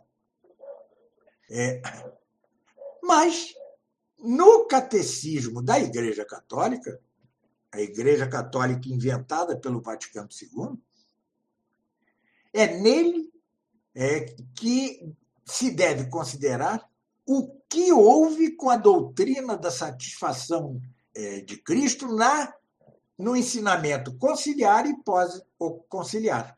Né? É, Pergunte-se, então, ao catecismo duas coisas. Primeira, o pecado faz do homem inimigo e devedor de Deus, réu de pena por parte do Criador? Segunda pergunta, Cristo deu satisfação ao Pai pela pena de nossos pecados, daí é, está aqui o fim, como se verá, o fim da criação, é este é, o centro da coisa, porque para entender tudo isso é preciso mergulhar nessa doutrina herética para notar, para entender que para ela, do que decorre tudo mais, o fim é, da criação é o bem do homem. O fim da criação é um bem do homem. Coisa. Puro humanismo. É, é humanismo. Coisa de que estão penetrados até muitos católicos sinceros, honestos, bem intencionados e até que se julgam antimodernistas. Mas este é o primeiro elo da longa cadeia, da longa corrente de erros da doutrina do mistério pascal. Né? Este é o primeiro. Sem isso não se entende nada. Ao contrário da doutrina tradicional, segundo a qual o fim da criação é Deus mesmo, é a glória de Deus, a glória extrínseca, já que ele não necessita é, de nada para a sua perfeição. É. O segundo elo é que se Deus criou tudo para o bem do homem, o pecado então diminui o bem do homem e não tira nada do que o homem deve a Deus. Essa é a consequência lógica. Né? É uma cadeia absolutamente lógica, perversamente lógica. Se tudo é assim, é, dissipa-se a noção de mérito. De mérito. Pois bem, o novo catecismo, tentando conservar a linguagem tradicional, fala de verdadeiro mérito. Essas são palavras dele, verdadeiro mérito. Mas a explicação que dá mal concede o que aquilo que a santa, desculpem-me, teologia chama mérito de congruo, que o mérito é em sentido impróprio e não mérito de condigno, o único que merece o qualificativo de verdadeiro. Veja-se isso no número 2007, no número 2006, 2007, 2009. E isso vai. É... Essa é a consequência inevitável do que se disse. Por isso é que é inevitável que se percam é, não só a noção de mérito, mas a noção de reato da pena, é, ao perder a visão teocêntrica. Quando já não se vê o homem como criadora, é, criatura de Deus comprometida na obra da glória de Deus, da glorificação de Deus. Terceiro elo: se Deus não é prejudicado pelo pecado, Obviamente, ele nem se ira nem castiga, mas segue amando pecador. Claro é, é, que tudo isso com roupagem enganosa, mas é esta a essência. Né? Quarto elo: se o pecado não nos deixa em dívida com Deus, então, obviamente, o perdão não requer satisfação. O catecismo romano é, dizia que é a satisfação, é, o que é a satisfação, é, que então era tão atacada pelo protestantismo. Né? E ele vai dizer que satisfazer quer dizer dar tanto ao outro quanto possa bastar a um ânimo irado para sentir-se vingado da injúria Razão porque satisfação não é outra coisa que recompensa da injúria feita a outra. Mas para o novo catecismo, o pecado só pode prejudicar ao próximo e ao próprio pecador. Razão porque só com respeito ao próximo e ao próximo pecador é que se pode falar de satisfação. Vejam o número 1459. A conclusão é óbvia. Cristo é, não ofereceu satisfação penal ao Pai por nossos pecados. É, e, com efeito, tão sutil, mas tão radical e profunda deformação das relações entre a criatura e o, e o Criador faz que a noção de justiça se dê tão só entre o homem e seu próximo e desapareça, mesmo por analogia, das relações do homem com Deus. Se o homem, com efeito, não pode dar nada a Deus, tampouco pode dever-lhe nada. e fazer uso, como fazia a teologia sã, é, clássica, de conceitos jurídicos para explicar os vínculos é, é, do homem com Deus, é, para a Novela Teologia e para o Vaticano II, é um antropomorfismo é, é impossível de suportar. É, é verdade que o, o novo catecismo é, é um supremo esforço da nova teologia para mostrar-se em continuidade com a tradição. Né? É, é, a tal roupagem de que eu sempre falo. É, mas é, é ali mesmo é, se vai repetir essencialmente o que a nova teologia faz, ou seja, é, enfatizar a imutabilidade do amor de Deus em si mesmo para negar a ordem da justiça em seus efeitos, como se igualmente fosse imutável o estado do homem é, com respeito ao amor de Deus. É, os números 457 460 é, dão quatro respostas à pergunta por que o Verbo se fez carne. É, é, as três últimas não apresentam problemas, tá certo?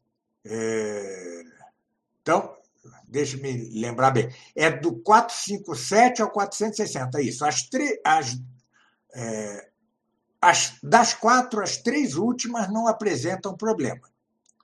A primeira é a que se refere à nossa situação de pecado e aparecem os termos reconciliação e propiciação, mas uma oportuníssima citação dos padres da Igreja corrige o negativo destas noções, impedindo que se veja outra coisa que misericórdia é, no coração de Deus. Tá certo?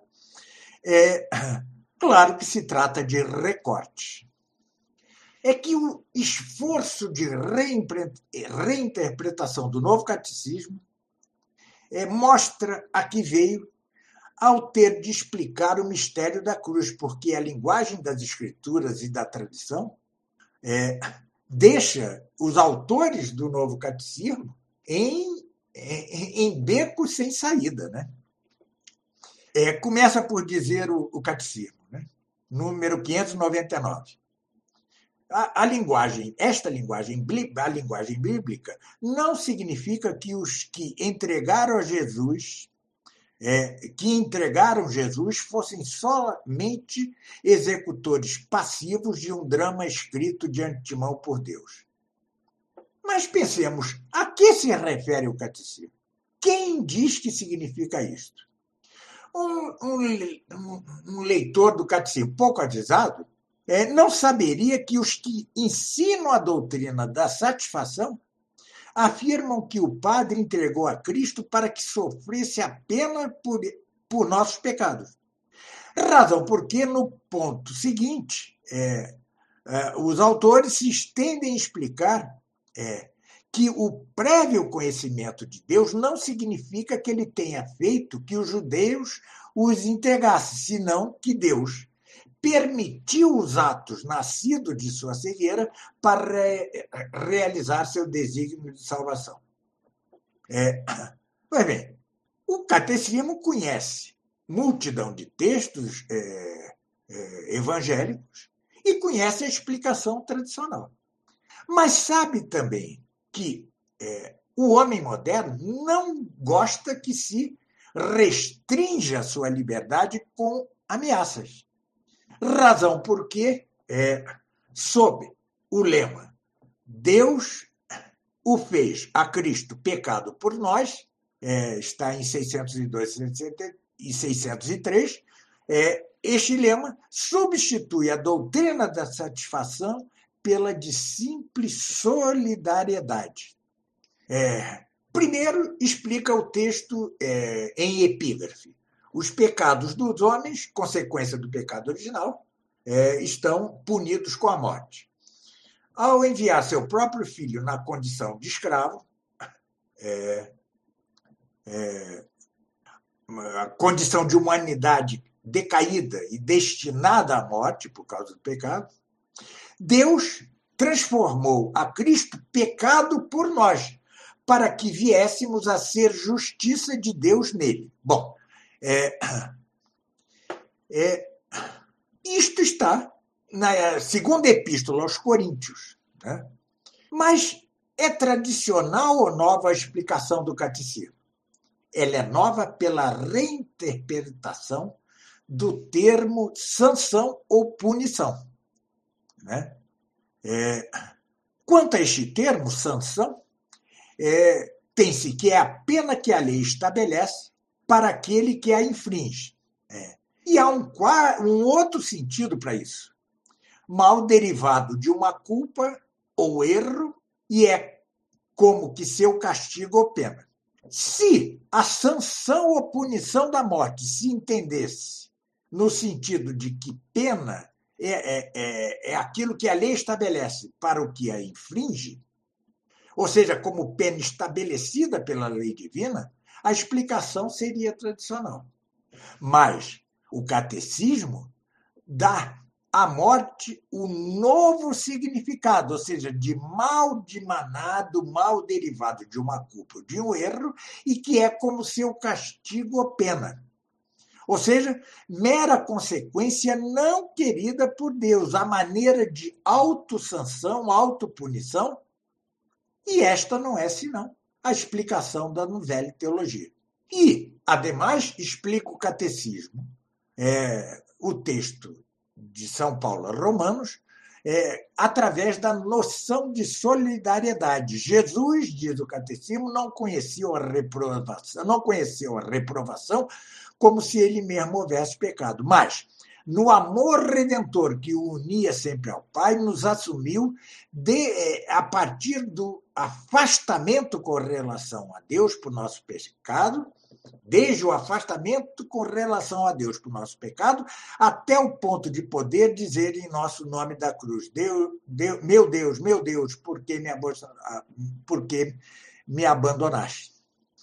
Pois bem, aí se repete a acusação contra a explicação tradicional, como se a satisfação vicária do inocente fosse a mesma coisa que a pena sofrida pelo pecado.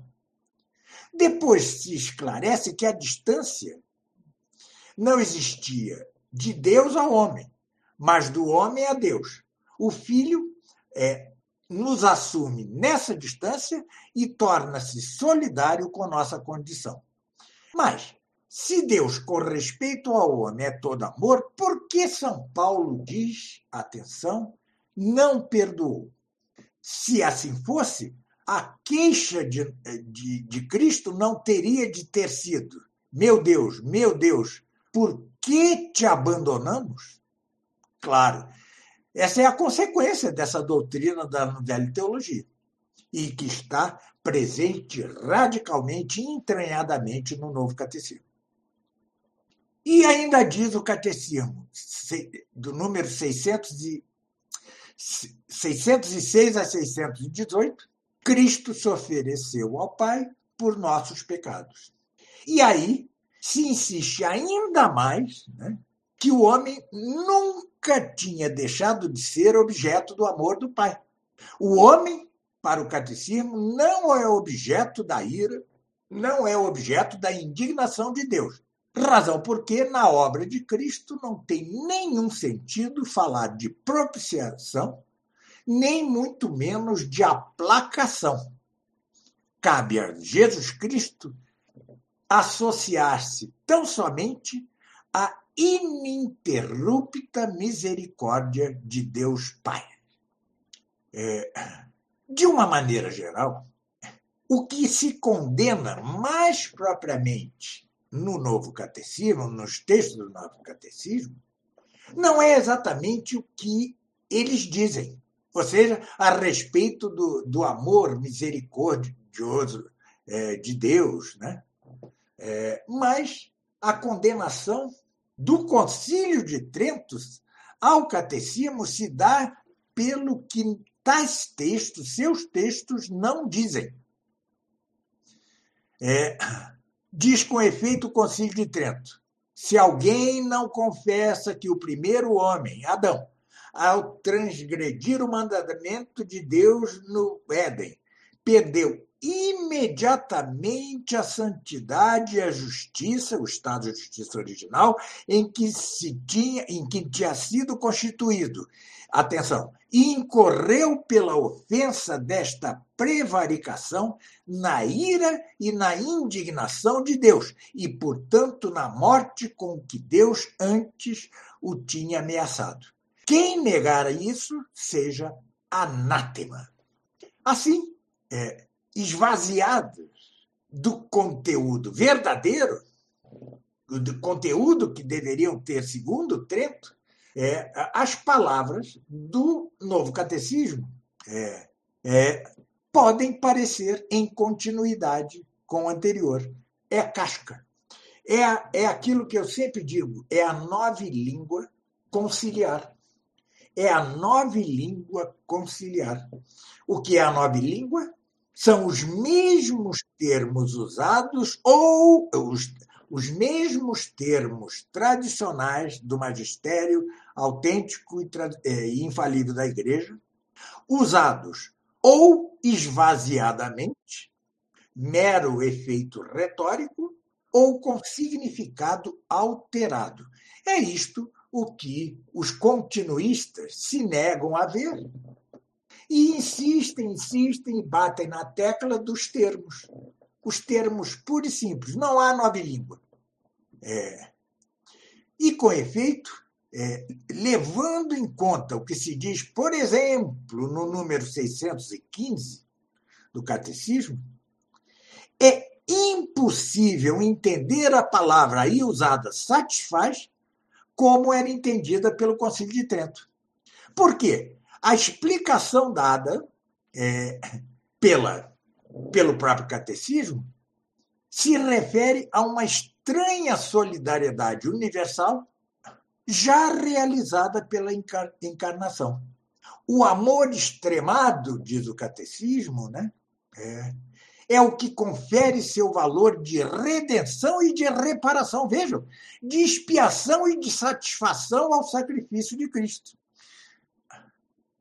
É, ele, Cristo, oferece, isso está no 618, a todos os homens a possibilidade de que, na forma de Deus, em forma, numa forma de Deus que é só por Deus, numa forma que só é conhecida por Deus, se associem a este mistério pascal.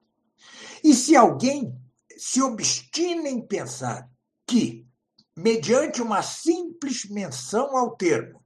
O novo catecismo continua a ensinar a doutrina revelada da satisfação de Cristo, é, ou será por uma cegueira, uma ignorância culpável, ou será por malícia, ou será por estupidez invencível. Pois bem, a doutrina do mistério pascal faz três denúncias três acusações é, à teologia clássica. A teologia clássica quanto à redenção. Né?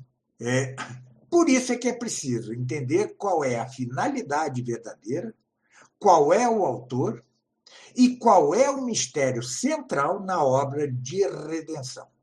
Pois bem, primeiro, é, o mistério pascal diz que devolve ao amor misericordioso de Deus a obra de nossa salvação coisa que a escolástica havia deformado, é, degradando-a em justiça.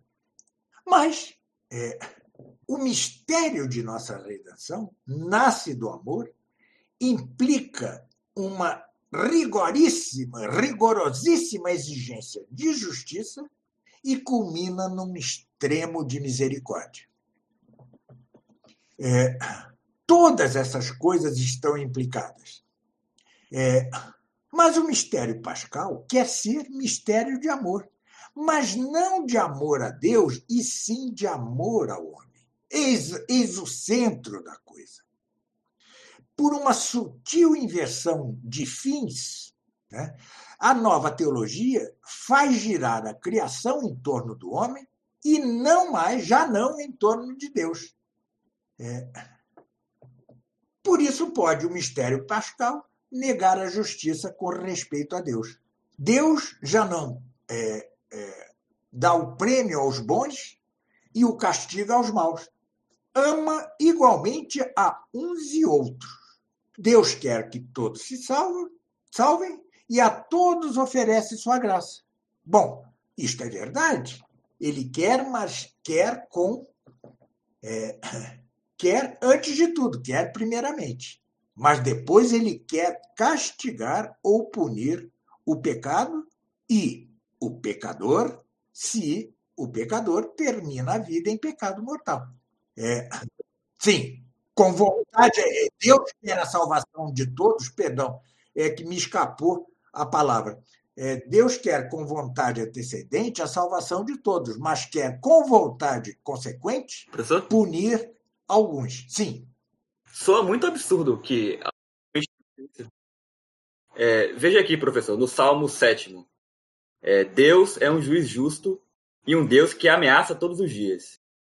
Se não se converterem, afiará sua espada, retesará o seu arco e apontará e preparará para eles dados de morte, abrasadoras tornará as suas setas. Como alguém pode pensar que não existe a noção de punição, de ira de Deus? Tá, nos Salmos isso é muito claro, pelo menos vez que eu leio, eu vejo isso em números, números ciclos. Pois é, pois é. É, é, é. é, é eu, eu, no meu opúsculo, se se deve rezar pela salvação do mundo, que está no livro do Paperético, é, mostro a doutrina que é, é de São Tomás, mas fundada nos padres, né? da vontade antecedente e da vontade consequente. Assim como um juiz humano né? É, quereria que todos os homens vivessem, mas isto com vontade antecedente, mas com vontade consequente, é obrigado a punir, é, deve punir com a morte algum criminoso, assim também Deus. Tá? Então, essa noção de vontade antecedente e consequente, que eu explico detalhadamente ali, não vem ao caso de fazê-lo aqui, explica bem isso e é, sai desse, desse beco sem saída em que nos quer lançar a novela teologia. É, mas, em razão de tudo isso, é que o ecumenismo atual faz é, que os cristãos é, é, é, tenham em seu coração aquilo que a novela teologia quis ver no coração de Deus. Ou seja, os cristãos, os católicos, devem amar é, com amor é, injusto a todas as religiões, sem exigir-lhes conversão. Por isso, diz o decreto ad gentes, há duas maneiras de levar a Cristo. Primeira, a pregação do evangelho, correto. Segunda, os seminaverbi, a semente do verbo nas religiões não cristãs, o que é um absurdo. Como disse na aula passada, jamais São Justino disse isso. E com isso parece esquecer que Cristo disse: Ai de vós, fariseus, que descuidais da justiça e do amor de Deus. Ai de vós, doutores da lei, que vos apoderastes da chave da ciência, e não entrais nem deixar entrar. Ademais, o mistério pascal deforma a misericórdia. Não vê que o rigor é, de Deus fez extremar-se sua própria misericórdia. É, porque era mais digno para o homem não receber gratuitamente o perdão, mas merecê-lo, merecê-lo ao fazer reparação. Mas hoje, os católicos falam de dignidade humana, é, e, no entanto, são eles mesmos sem amor a Deus e sem honra. Por quê? Não os envergonha que, é, é, que se encontrem, por exemplo, roubando e até pedem perdão. Mas que não se lhes exija devolver o roubado a Deus. O que a nova misericórdia pede em qualidade, crê, no entanto, ganhar ganhá-lo em quantidade. Razão porque uma conclusão estritamente necessária da concepção modernista da misericórdia de Deus é a redenção universal. Todos, sem exceção alguma, se salvam. Heresia já condenada desde há muito tempo. Mas por ter sido condenada, é que o modernismo é cauteloso né, ao ir reinterpretando tais conceitos. É, ele mais cuidadosa, quando ele tem mais cuidado, ele não afirma explicitamente a redenção universal, né? mas ensina as causas e os efeitos que exigem essa redenção universal. Se Deus criou para manifestar sua glória, como sabemos desde sempre, é, então é plenamente compreensível a pena eterna para mostrar sua justiça. Se, porém, Deus criou para o bem do homem, só a pena medicinal é que tem sentido. Pena essa que permite a privação de um bem menor para alcançar um bem maior. A condenação de uma única criatura seria um rotundo fracasso da misericórdia de Deus, entendida é, ao modo da velha teologia. Novo pergunte-se com o padre Caldeirão se o novo catecismo ensina a redenção universal. Explicitamente não. É aquilo da nova língua.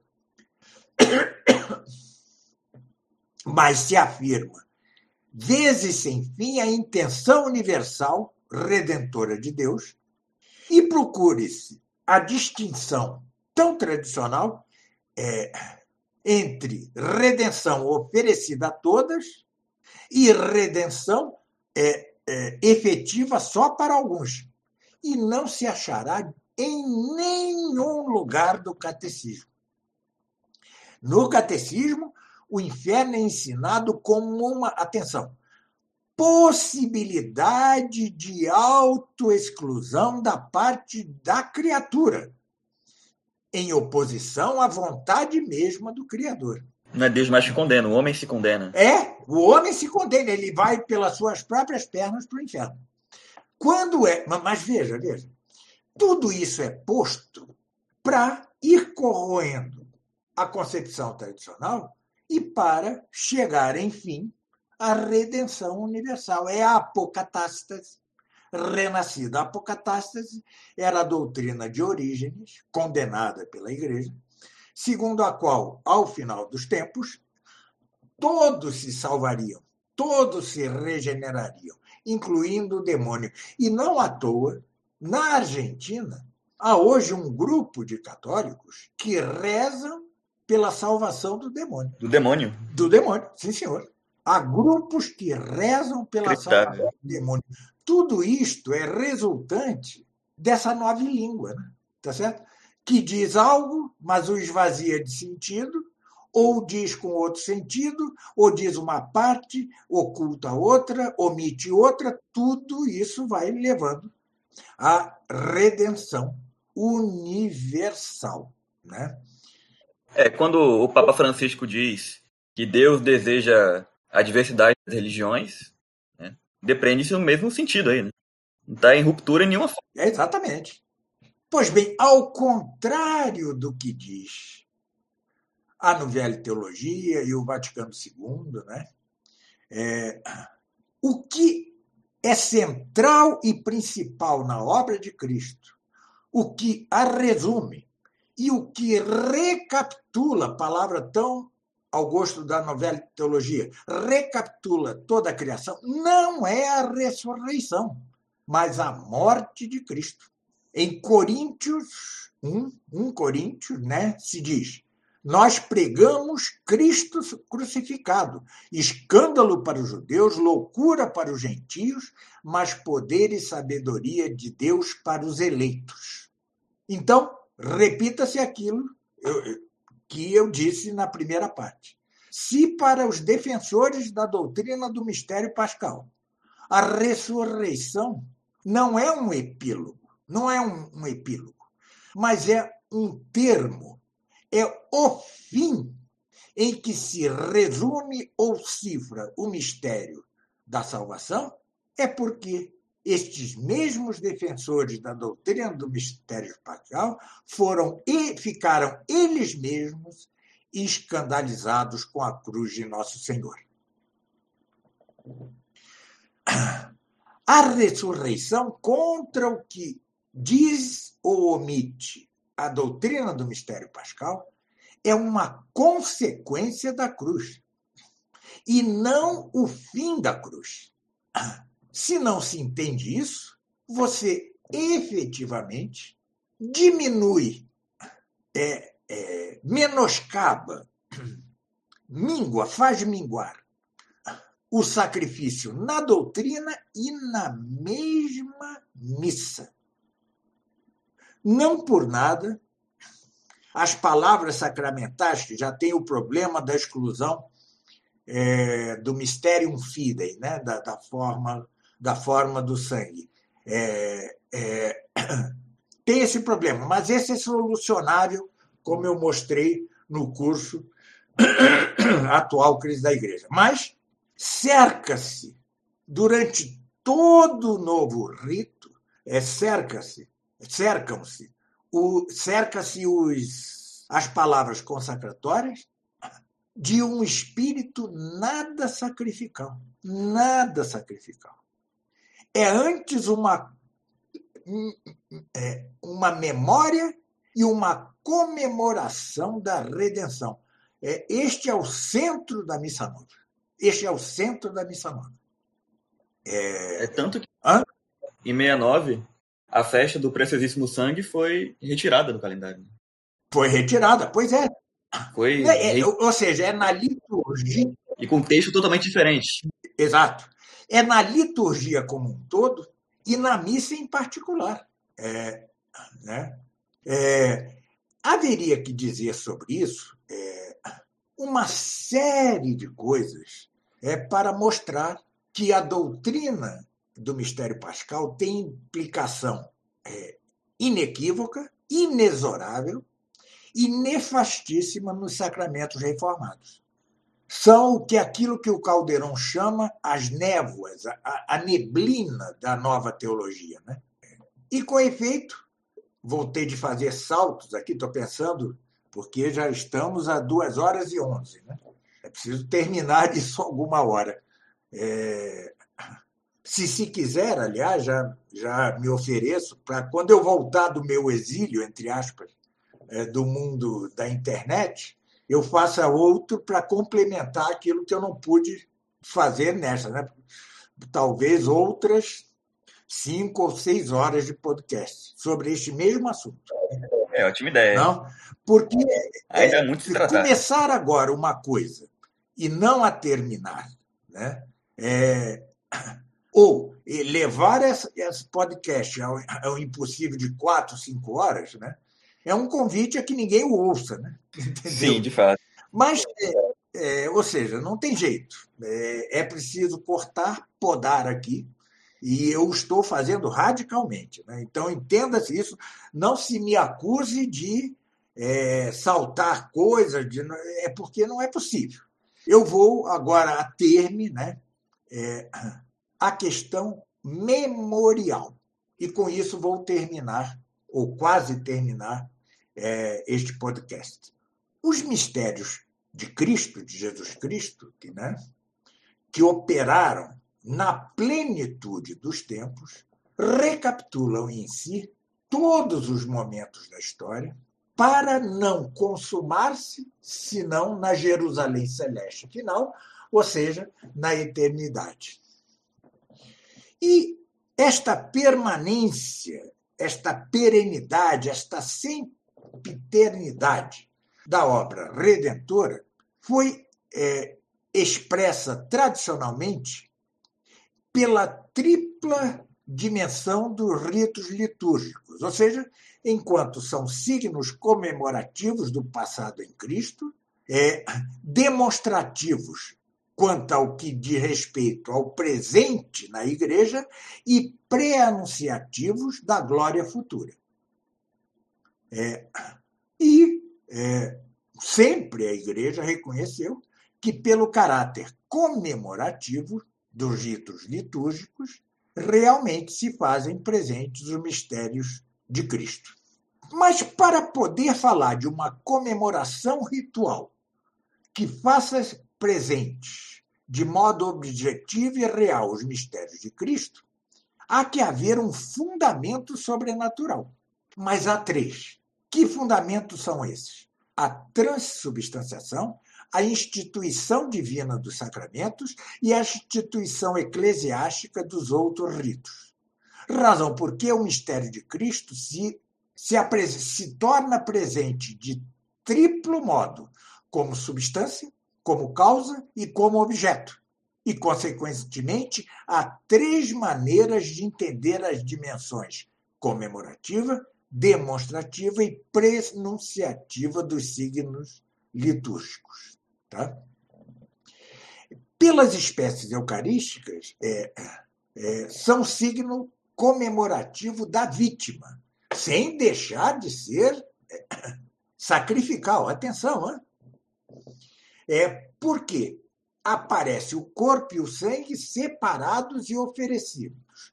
São signos demonstrativos do esposo da igreja, porque se mostra como alimento que passará a formar um só corpo. Um alimento que passará a formar um só corpo. São signo prenunciativo do prêmio na eternidade, é, por, por seu doce consolo. E, em suas três dimensões, é, é signo repleto de realidade. É, por quê? Em função da transubstanciação, Cristo se faz presente a modo de substância, ou seja, segundo aquilo que nele não muda, de maneira que, sobre o altar, está a própria vítima que esteve na cruz, no sacrário é, convive conosco o mesmo que esteve em Belém, é, e reina aquele mesmo que está no céu.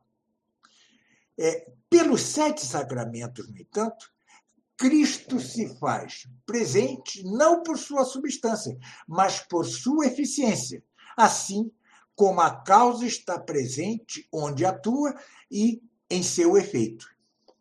Neste caso, o significado comemorativo do sacramento se refere à causa, que são todos os mistérios de Cristo, mas especialmente a paixão passados, né? são coisa passada em sua realização, mas que se tornam presentes por contato espiritual. O significado demonstrativo refere-se ao efeito presente, que é a graça, e o prenunciativo ao fim futuro, que é a glória.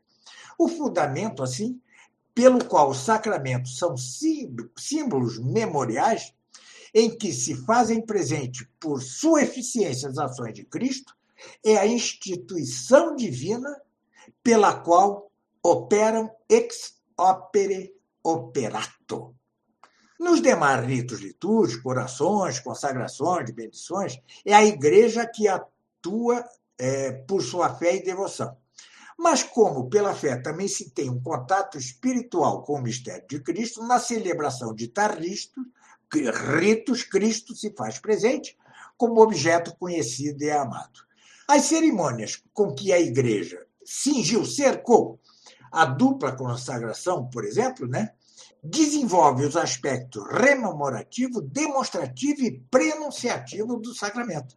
Veja, as cerimônias com que a igreja rodeou a dupla consagração.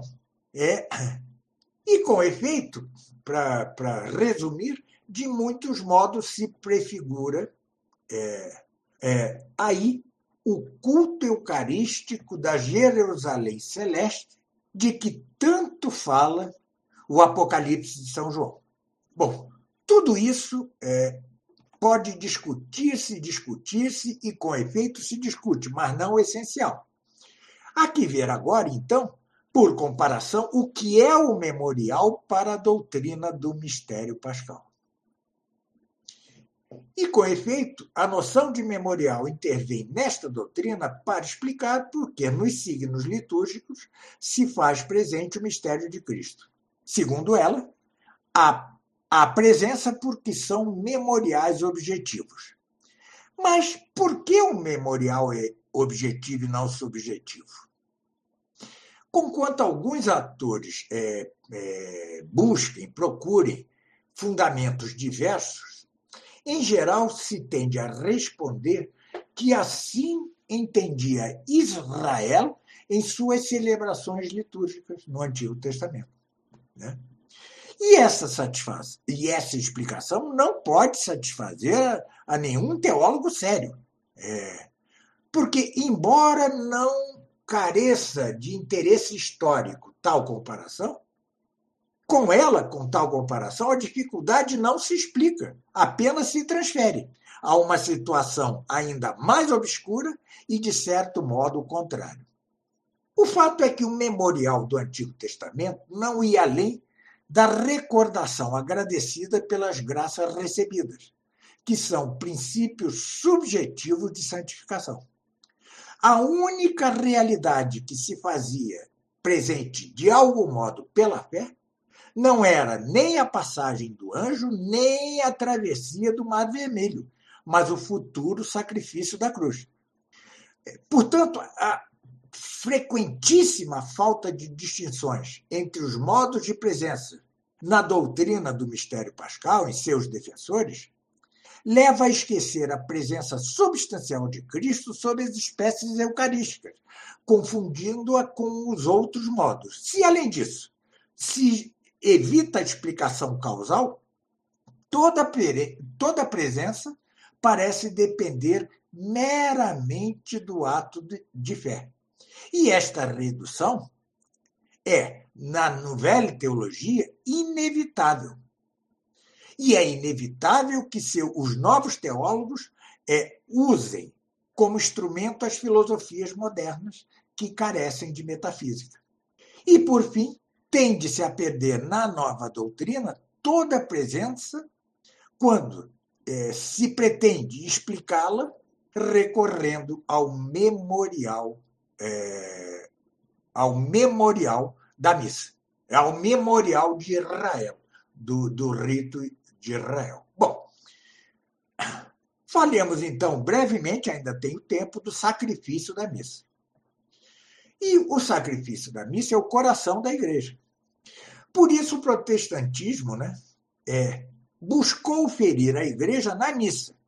Razão porque Trento é, protegeu seu coração com a couraça infalível das definições dogmáticas. Essa expressão belíssima não é minha, é de Calderon.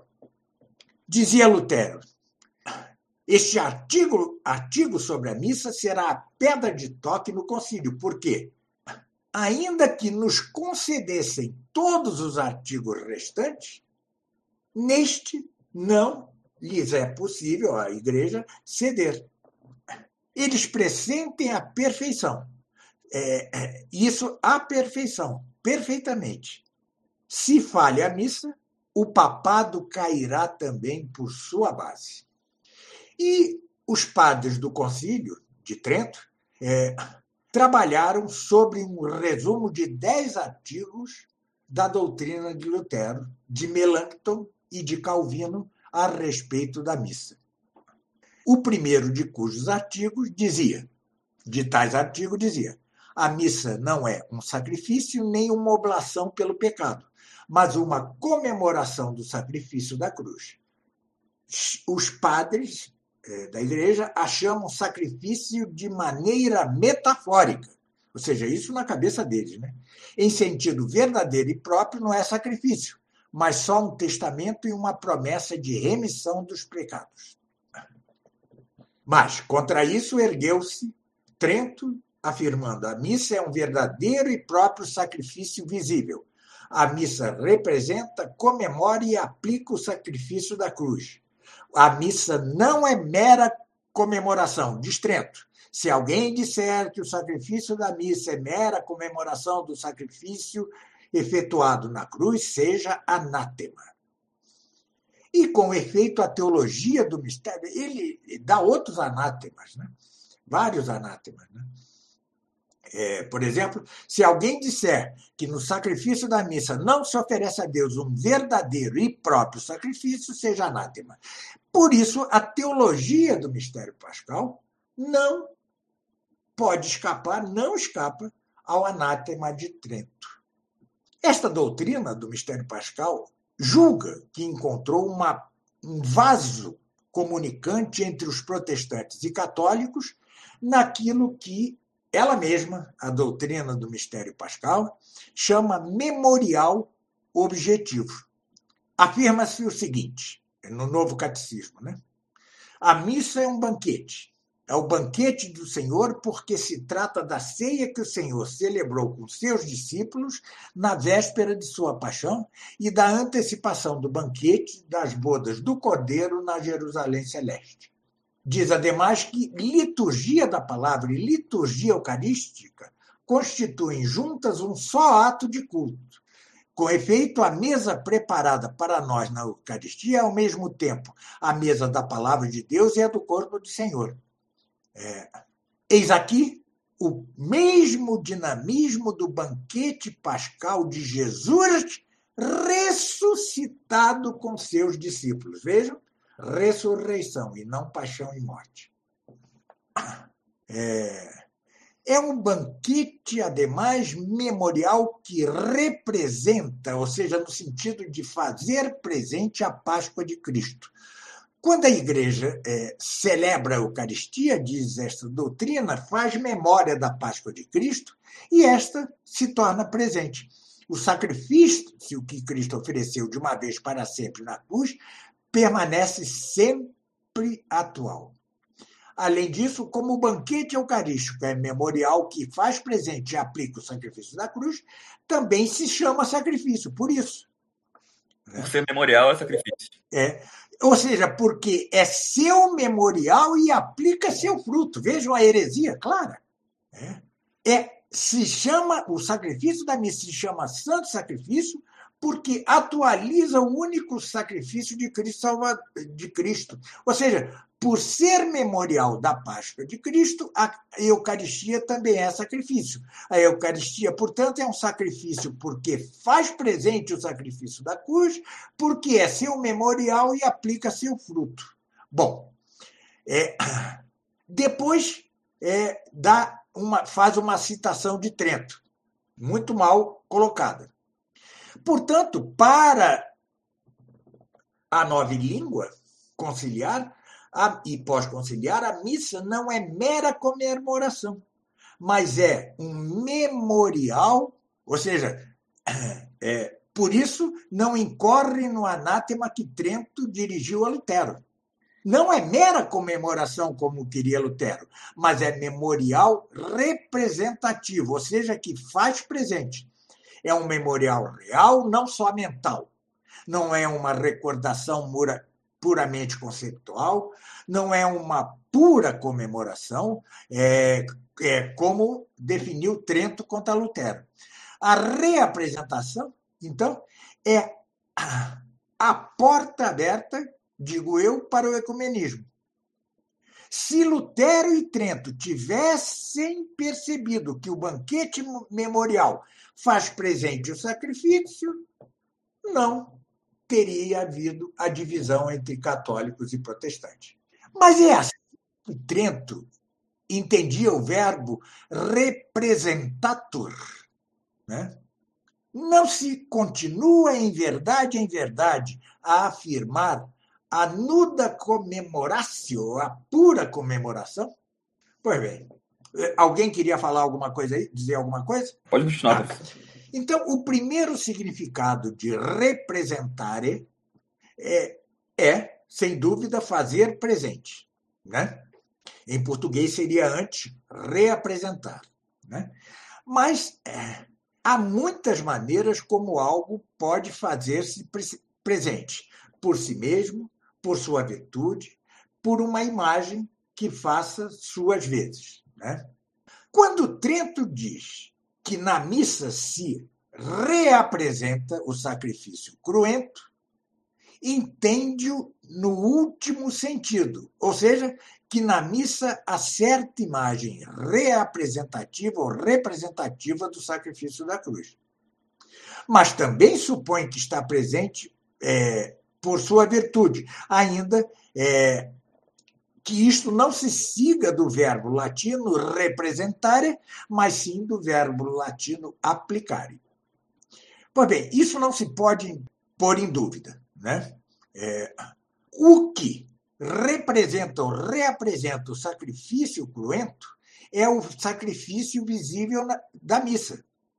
E o visível na missa são os símbolos eucarísticos, ou seja, as espécies do pão e do vinho, cuja dupla consagração é justamente rito simbólico, figurativo, imagem ritual representativo é, é, do sacrifício da cruz. Se Trento entendesse, porém, representado como quer entender o mistério pascal, ou seja, que o sacrifício contido na missa é o mesmo sacrifício da cruz presente sobre o, sob o véu do mistério, é, o que não se nega, mas não é só isso, é como, então, a doutrina o qualificaria de visível.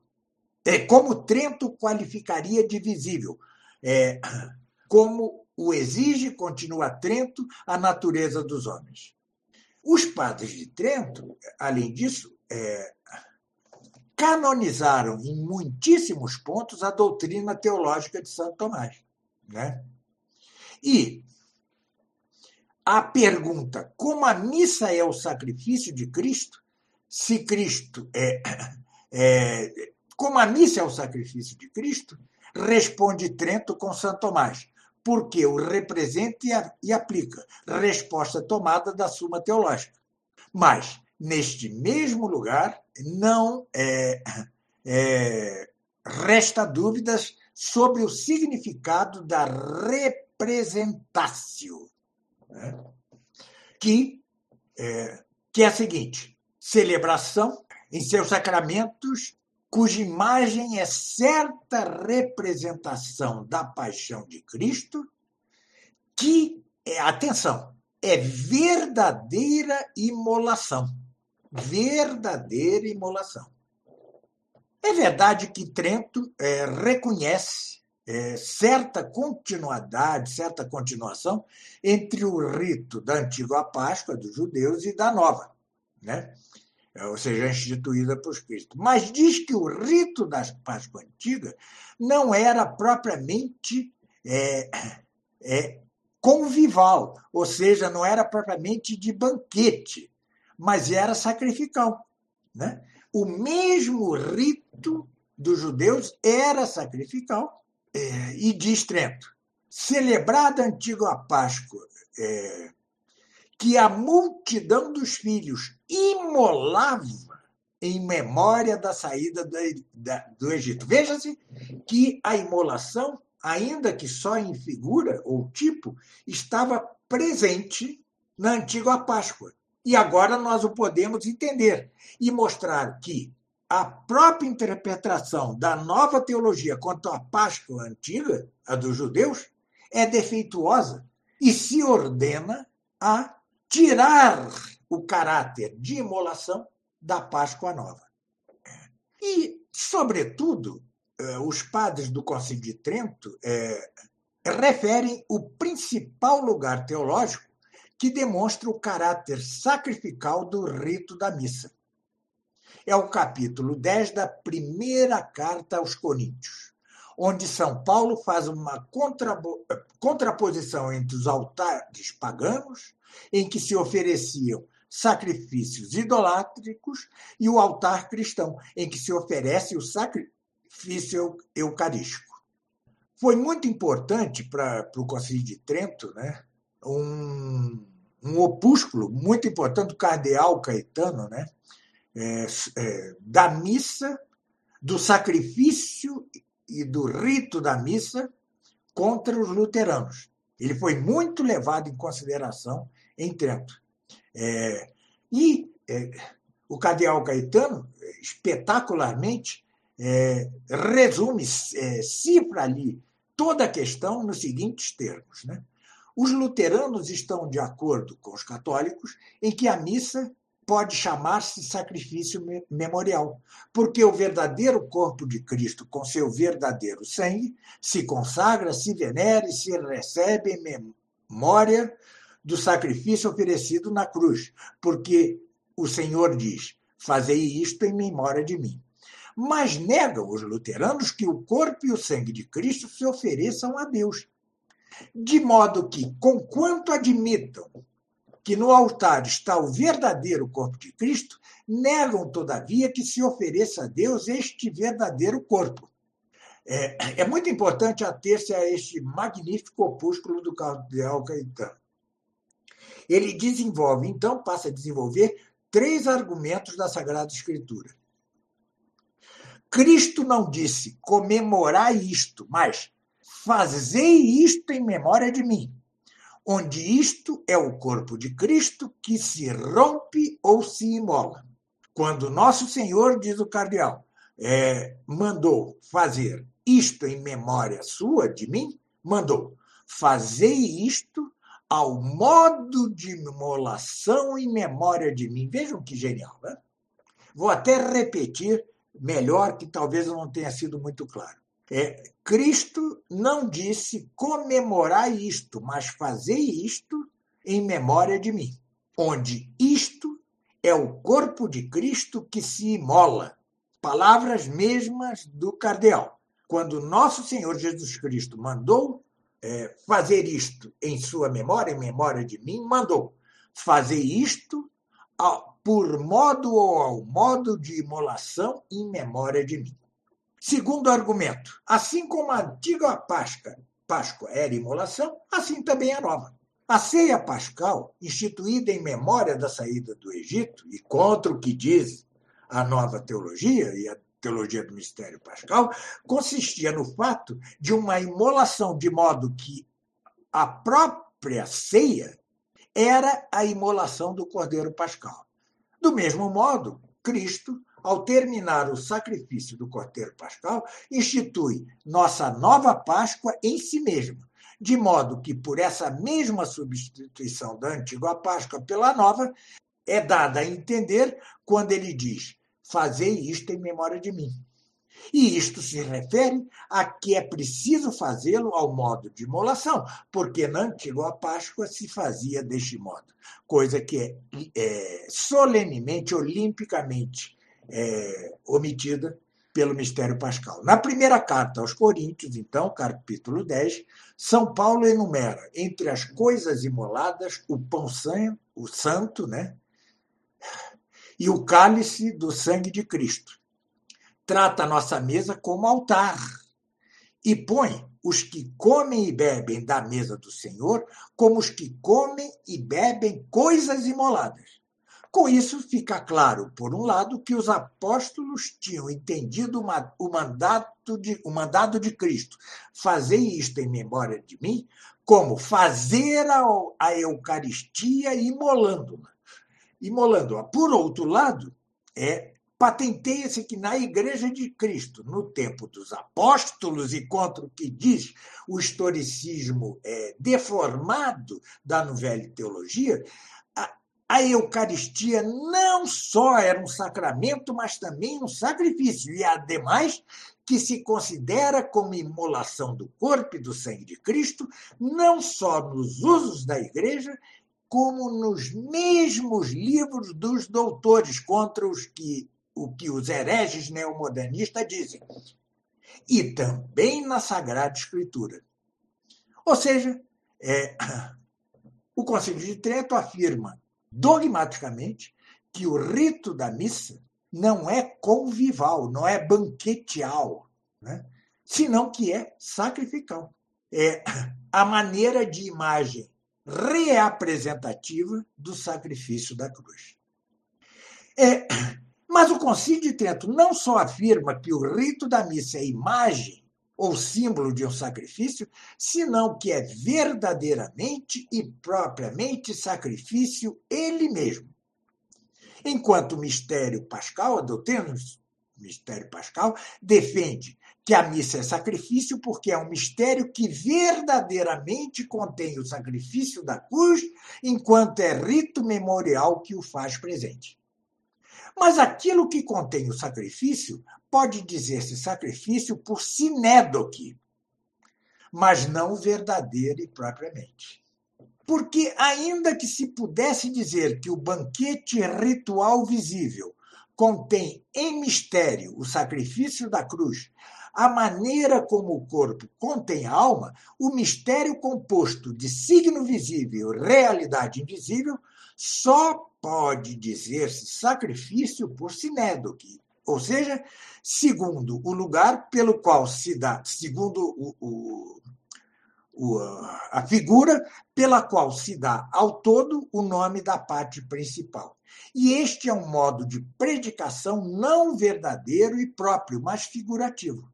Razão porque a doutrina do mistério pascal cai, sim, sob o anátema de Trento mesmo que se dissesse que o rito da missa reapresenta ao modo de imagem o sacrifício da cruz e o aplica a seus efeitos sem dizer mais nada, só por isso não poderia dizer-se, tampouco poderia dizer-se verdadeiramente propriamente sacrifício. Por quê? Porque pode dar-se a imagem o nome da coisa representada. E ao instrumento o nome da coisa principal, mas isso só metaforicamente. Para que a missa se ofereça como verdadeiro e próprio sacrifício, é preciso que haja ali vítima e imolação verdadeiras e próprias, de modo que o nome sacrifício não lhe pertença por certa translação mas sim por aquilo que a missa é ela mesma. Mas é, pela transubstanciação sobre o altar, não há só símbolos de Cristo vítima, mas a mesma vítima que se ofereceu na cruz, e não há só figura de imolação, mas verdadeira, ainda que incruenta separação é, de corpo e sangue. Logo, a missa, o sacrifício da missa, não é nuda, não é uma nua comemoração. Não é uma nua, não é uma pura comemoração do sacrifício da cruz. É... Ademais, a teologia do mistério pascal, estou é... tentando terminar com meio palmo de língua para fora. Bom, a teologia do mistério pascal opõe-se flagrantemente, é, radicalmente, diametralmente à Mediator Dei, a encíclica Mediator Dei. É, é, o Concílio de Trento é, definiu, precisou o dogma. Na missa se oferece a Deus um verdadeiro e próprio sacrifício. É, depois, os teólogos procuraram definir o que se entende por sacrifício para depois é, descobrir como se dá esta definição na missa.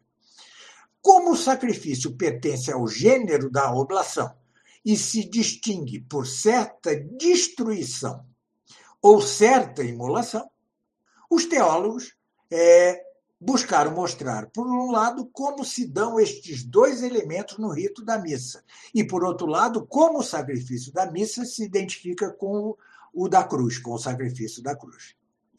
E a multidão de opiniões, muitas, variadíssimas, é, é, com respeito a isso, segundo o próprio método escolástico, foi, no entanto, convergindo, convergindo, até receber é, a solução autorizada na encíclica Mediator Dei. A Mediator Dei repete é, o que foi definido em Trento. O sacrifício do altar não é uma pura e simples comemoração da paixão e morte de Cristo, senão que é um sacrifício próprio e verdadeiro. E explica o que Trento não é, é, ficou sem determinar, por determinar. Primeiro, atenção, porque essa encíclica Mediator Dei é, é fundamental para que se entenda tudo isto. Primeiro, é, primeira determinação da Mediator Dei que não foi, não foi feita por tempo. Na cruz houve imolação cruenta. Na cruz, ele se ofereceu a Deus totalmente com todos os seus sofrimentos, e essa imolação da vítima foi levada a efeito mediante uma morte cruenta, voluntariamente padecida. Mas, em contraposição, no rito da missa, a imolação incruenta por sinais exteriores, que são indícios de morte, ao fazer-se presente separadamente pela eficácia da dupla consagração, o corpo e o sangue de Cristo. É, já que, graças à transubstanciação do pão no corpo e do vinho no sangue de Cristo, assim como está realmente presente seu corpo, também o está seu sangue, e dessa maneira as espécies eucarísticas sobre as quais se acha presente figuram a cruenta separação do corpo e do sangue. Pois bem, esta doutrina da Mediator Dei é incompatível com a do Magistério Pascal. Alguns quiseram ver na Mediator Dei uma aprovação da, da, da, da antecessora da teologia do mistério pascal, que é a teologia dos mistérios. Mas outros tiveram de reconhecer é, que é, simplesmente a doutrina dos mistérios estava ausente do documento.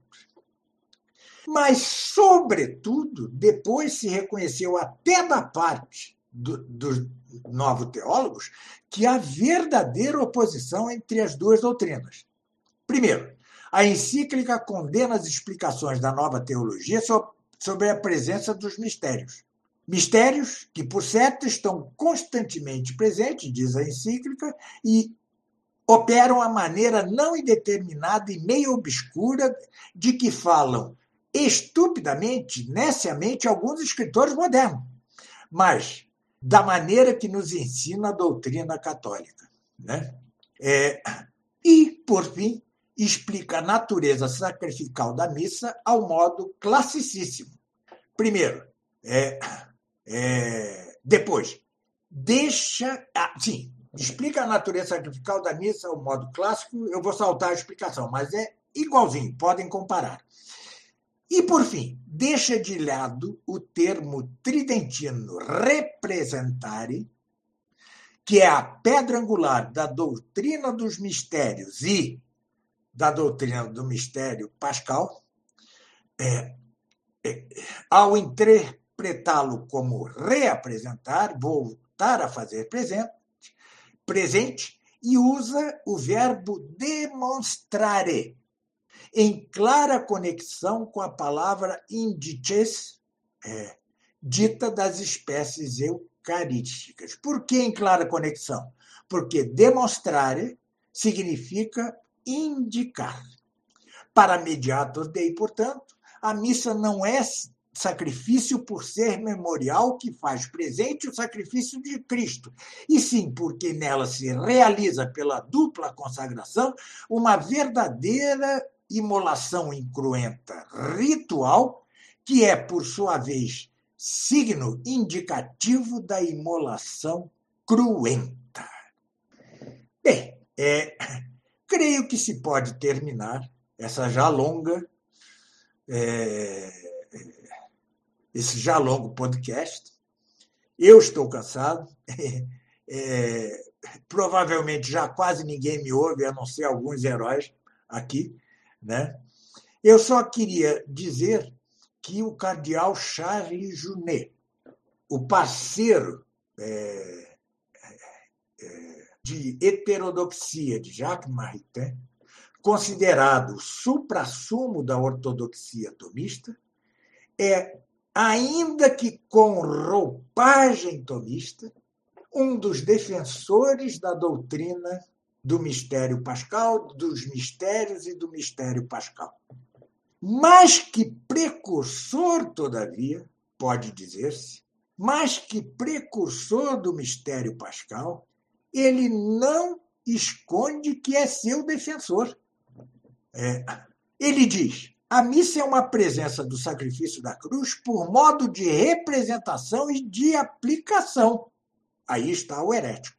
É, incluímos é, no grupo que defende isso, Lepicier, Roner, Vonnier, é, todos os teólogos que renunciam a atribuir a Cristo outro sacrifício que o único sacrifício da cruz e afirmam que a missa é verdadeiro e próprio sacrifício, porque, sob as aparências incruentas, é veículo com que chega até, com que chega até nós a realidade mesma do sacrifício cruento, ou seja, acabou de negar e dá um próprio e verdadeiro sacrifício incruento. É, acabou de negar Trento. É, hein? Acabou por negar Trento também. É, nega Trento. Veja, vejam o que é a nova língua. Quem lê inadvertidamente o cardeal Charles Journet pensa que está diante de um, é, como eu escrevo num, num opúsculo de meu último livro, Corte e Costura Humanista, Corte e Costura Humanista, quem lê qualquer obra do, do cardeal Charles Journet vai pensar, é, é, sem, sem, estar, sem o aviso, sem aviso, é, crê estar diante da mais pura ortodoxia tomista. Mas trata-se de nove língua, de uma nova língua, do uso de termos de Santo Tomás e dos melhores tomistas, do cardeal Caetano, para dizer o contrário do que eles dizem. Exatamente como opera a nova língua conciliar e pós-conciliar. Portanto, continuistazinhos, nanicos e nem tão nanicos. É, é, parem, parem. Não reafirmem aquilo que eu estou negando. Eu estou negando que os termos tradicionais usados pela nova língua conciliar e pós-conciliar, estou negando que eles digam o mesmo que se dizia antes do concílio e, portanto, nego nego que haja verdadeira continuidade. Não reafirme, portanto, isto. Provem que, não quanto aos termos, mas quanto a seu significado, o Concílio Vaticano é uma verdadeira continuidade de sempre. Não é. Foi lugar de heresia, de heterodoxia, é, num mistério, agora sim, já que se falou tanto de mistério, no mistério que prenuncia claramente o fim dos tempos. O que quero dizer com isso? Cristo deu dois sinais para a proximidade do fim, conquanto dissesse que não poderíamos saber de modo algum nem tempos, nem datas, nem eras, nem datas. Mas deu dois sinais. Um deles é a apostasia geral das nações. Já aconteceu. Alguém o nega? Apostasia esta que, porém, foi estimulada pelo próprio Paulo VI e por seus sucessores, pelo concílio, por Paulo VI e por seus sucessores. E continua sê-lo até hoje, ainda que mais descaradamente, sem as roupagens todas da nobre língua pelo Papa Francisco. E a segunda nota, a segundo sinal, era a abominação da desolação instalada no lugar certo, que certamente há de entender-se analogicamente. Primeiro, a primeira abominação da desolação instalada no lugar santo foi a que se deu no Templo de Jerusalém, antes e durante sua destruição pelos romanos. E ali já era análogo o sentido. A própria presença do romano já era uma desolação da abominação instalada no lugar santo, né? porque os romanos desolaram a abominação instalada no lugar santo. Mas a própria abominação instalada no lugar santo era outra desolação. E, no entanto, esta primeira desolação não é senão figura daquela que estamos vendo hoje. E, essencialmente, esta desolação é o Concílio Vaticano II e todas as suas consequências. Efeitos como Pachamama, Encontro de Assis e outras blasfêmias e sacrilégios, bispos que dançam, e tudo o que nós estamos vendo que é repugnante ao católico, ao católico que se queira católico, não é senão consequência desta primeira, desta fundamental é, é, abominação da desolação instalada no lugar santo. Bom, É, então, é tanto desolação da abominação da parte dos romanos, e depois é, é a abominação da desolação, instalada no, era a própria hierarquia da sinagoga, e tudo isto como prefigura, como figura da abominação da desolação instalada no lugar santo, que estamos vendo e sofrendo hoje na, com estes olhos e na própria carne. É um mistério? É. Mas, assim como Cristo o corpo de Cristo ficou três dias morto, sem corromper-se, ou seja, sem desfazer-se, assim também. Hoje, o corpo de Cristo, que é a hierarquia da igreja, especialmente, está morto, mas não se corrompe no sentido que querem os sede vacantistas, ou seja, não se corrompe no sentido de acabar, de desfazer-se. Ele está aí, mas está morto renascerá, ressuscitará? Certamente. Mas, propriamente falando, só ressuscitará como corpo glorioso, analogamente, para Jerusalém celeste final, para toda a eternidade. Haverá é, renascimentos breves ou ou não perfeitos, ressurreições não perfeitas até aí, até o fim dos tempos? Pode ser. Eu não o creio, conquanto haja que considerar ah, o que diz São Paulo em Romanos 11, 11 e 12. Se a queda dos judeus tão bem fez aos gentios, quanto mais não fará bem aos gentios a conversão dos judeus. E aquele que, continua São Paulo, é, no versículo 12, é, aquele, aqueles que é, se, se haviam entibiado na fé voltarão ao antigo fervor. Isto não obrigatoriamente quer dizer recristianização do mundo, nem é, uma perfeita renovação da igreja, mas, sem dúvida alguma, indica algo, ainda que breve, é, um renascer da fé e, portanto, pode indicar, sim, é um, um renascimento da igreja. Mas, é, é, ainda no opúsculo, se se deve rezar da, pela salvação do mundo, em seu artigo 3, eu mostro que, até segunda ordem, não sou profeta, não, não é de fácil aceitação que haja um tempo breve, longo de restauração da igreja do mundo. Por quê?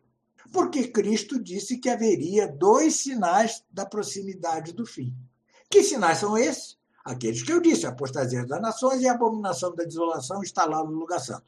Para que houvesse um tempo longo de renascimento cristão, etc., seria preciso, então, que houvesse pela segunda vez os mesmos sinais de proximidade do fim, o que me parece inconveniente e de difícil aceitação. Mas isto é apenas uma opinião. Agarro-me a esta opinião como a que me parece mais provável. Como quer que seja, o corpo da igreja hoje está morto. Morreu no Concílio Vaticano. Ele estava algo doente antes, mas agora está morto. Desde o Vaticano II, ainda que não se desfaça, não se corrompa. E, perfeitamente falando, só renascerá glorioso para Jerusalém celeste final por toda a eternidade. Muito obrigado pela atenção, aos que aguentaram até agora tanta falação, e fica a proposta de eu voltar aqui para fazer talvez um curso sobre isso, o que exigiria algo como 10, 12 aulas, como uh, as 10, 12 aulas de meu curso A Crise Atual na Igreja. Mas isso é para daqui a oito meses. Planejem aí, estarei aberto a isso se vocês quiserem. Muito obrigado mais uma vez. É, fiquem com Deus e a todos os que me estão ouvindo, é, que Deus os abençoe. Nós te agradecemos, professor. Deus lhe abençoe também. Bom hiato aí para o senhor. Fique com Deus. Muito obrigado.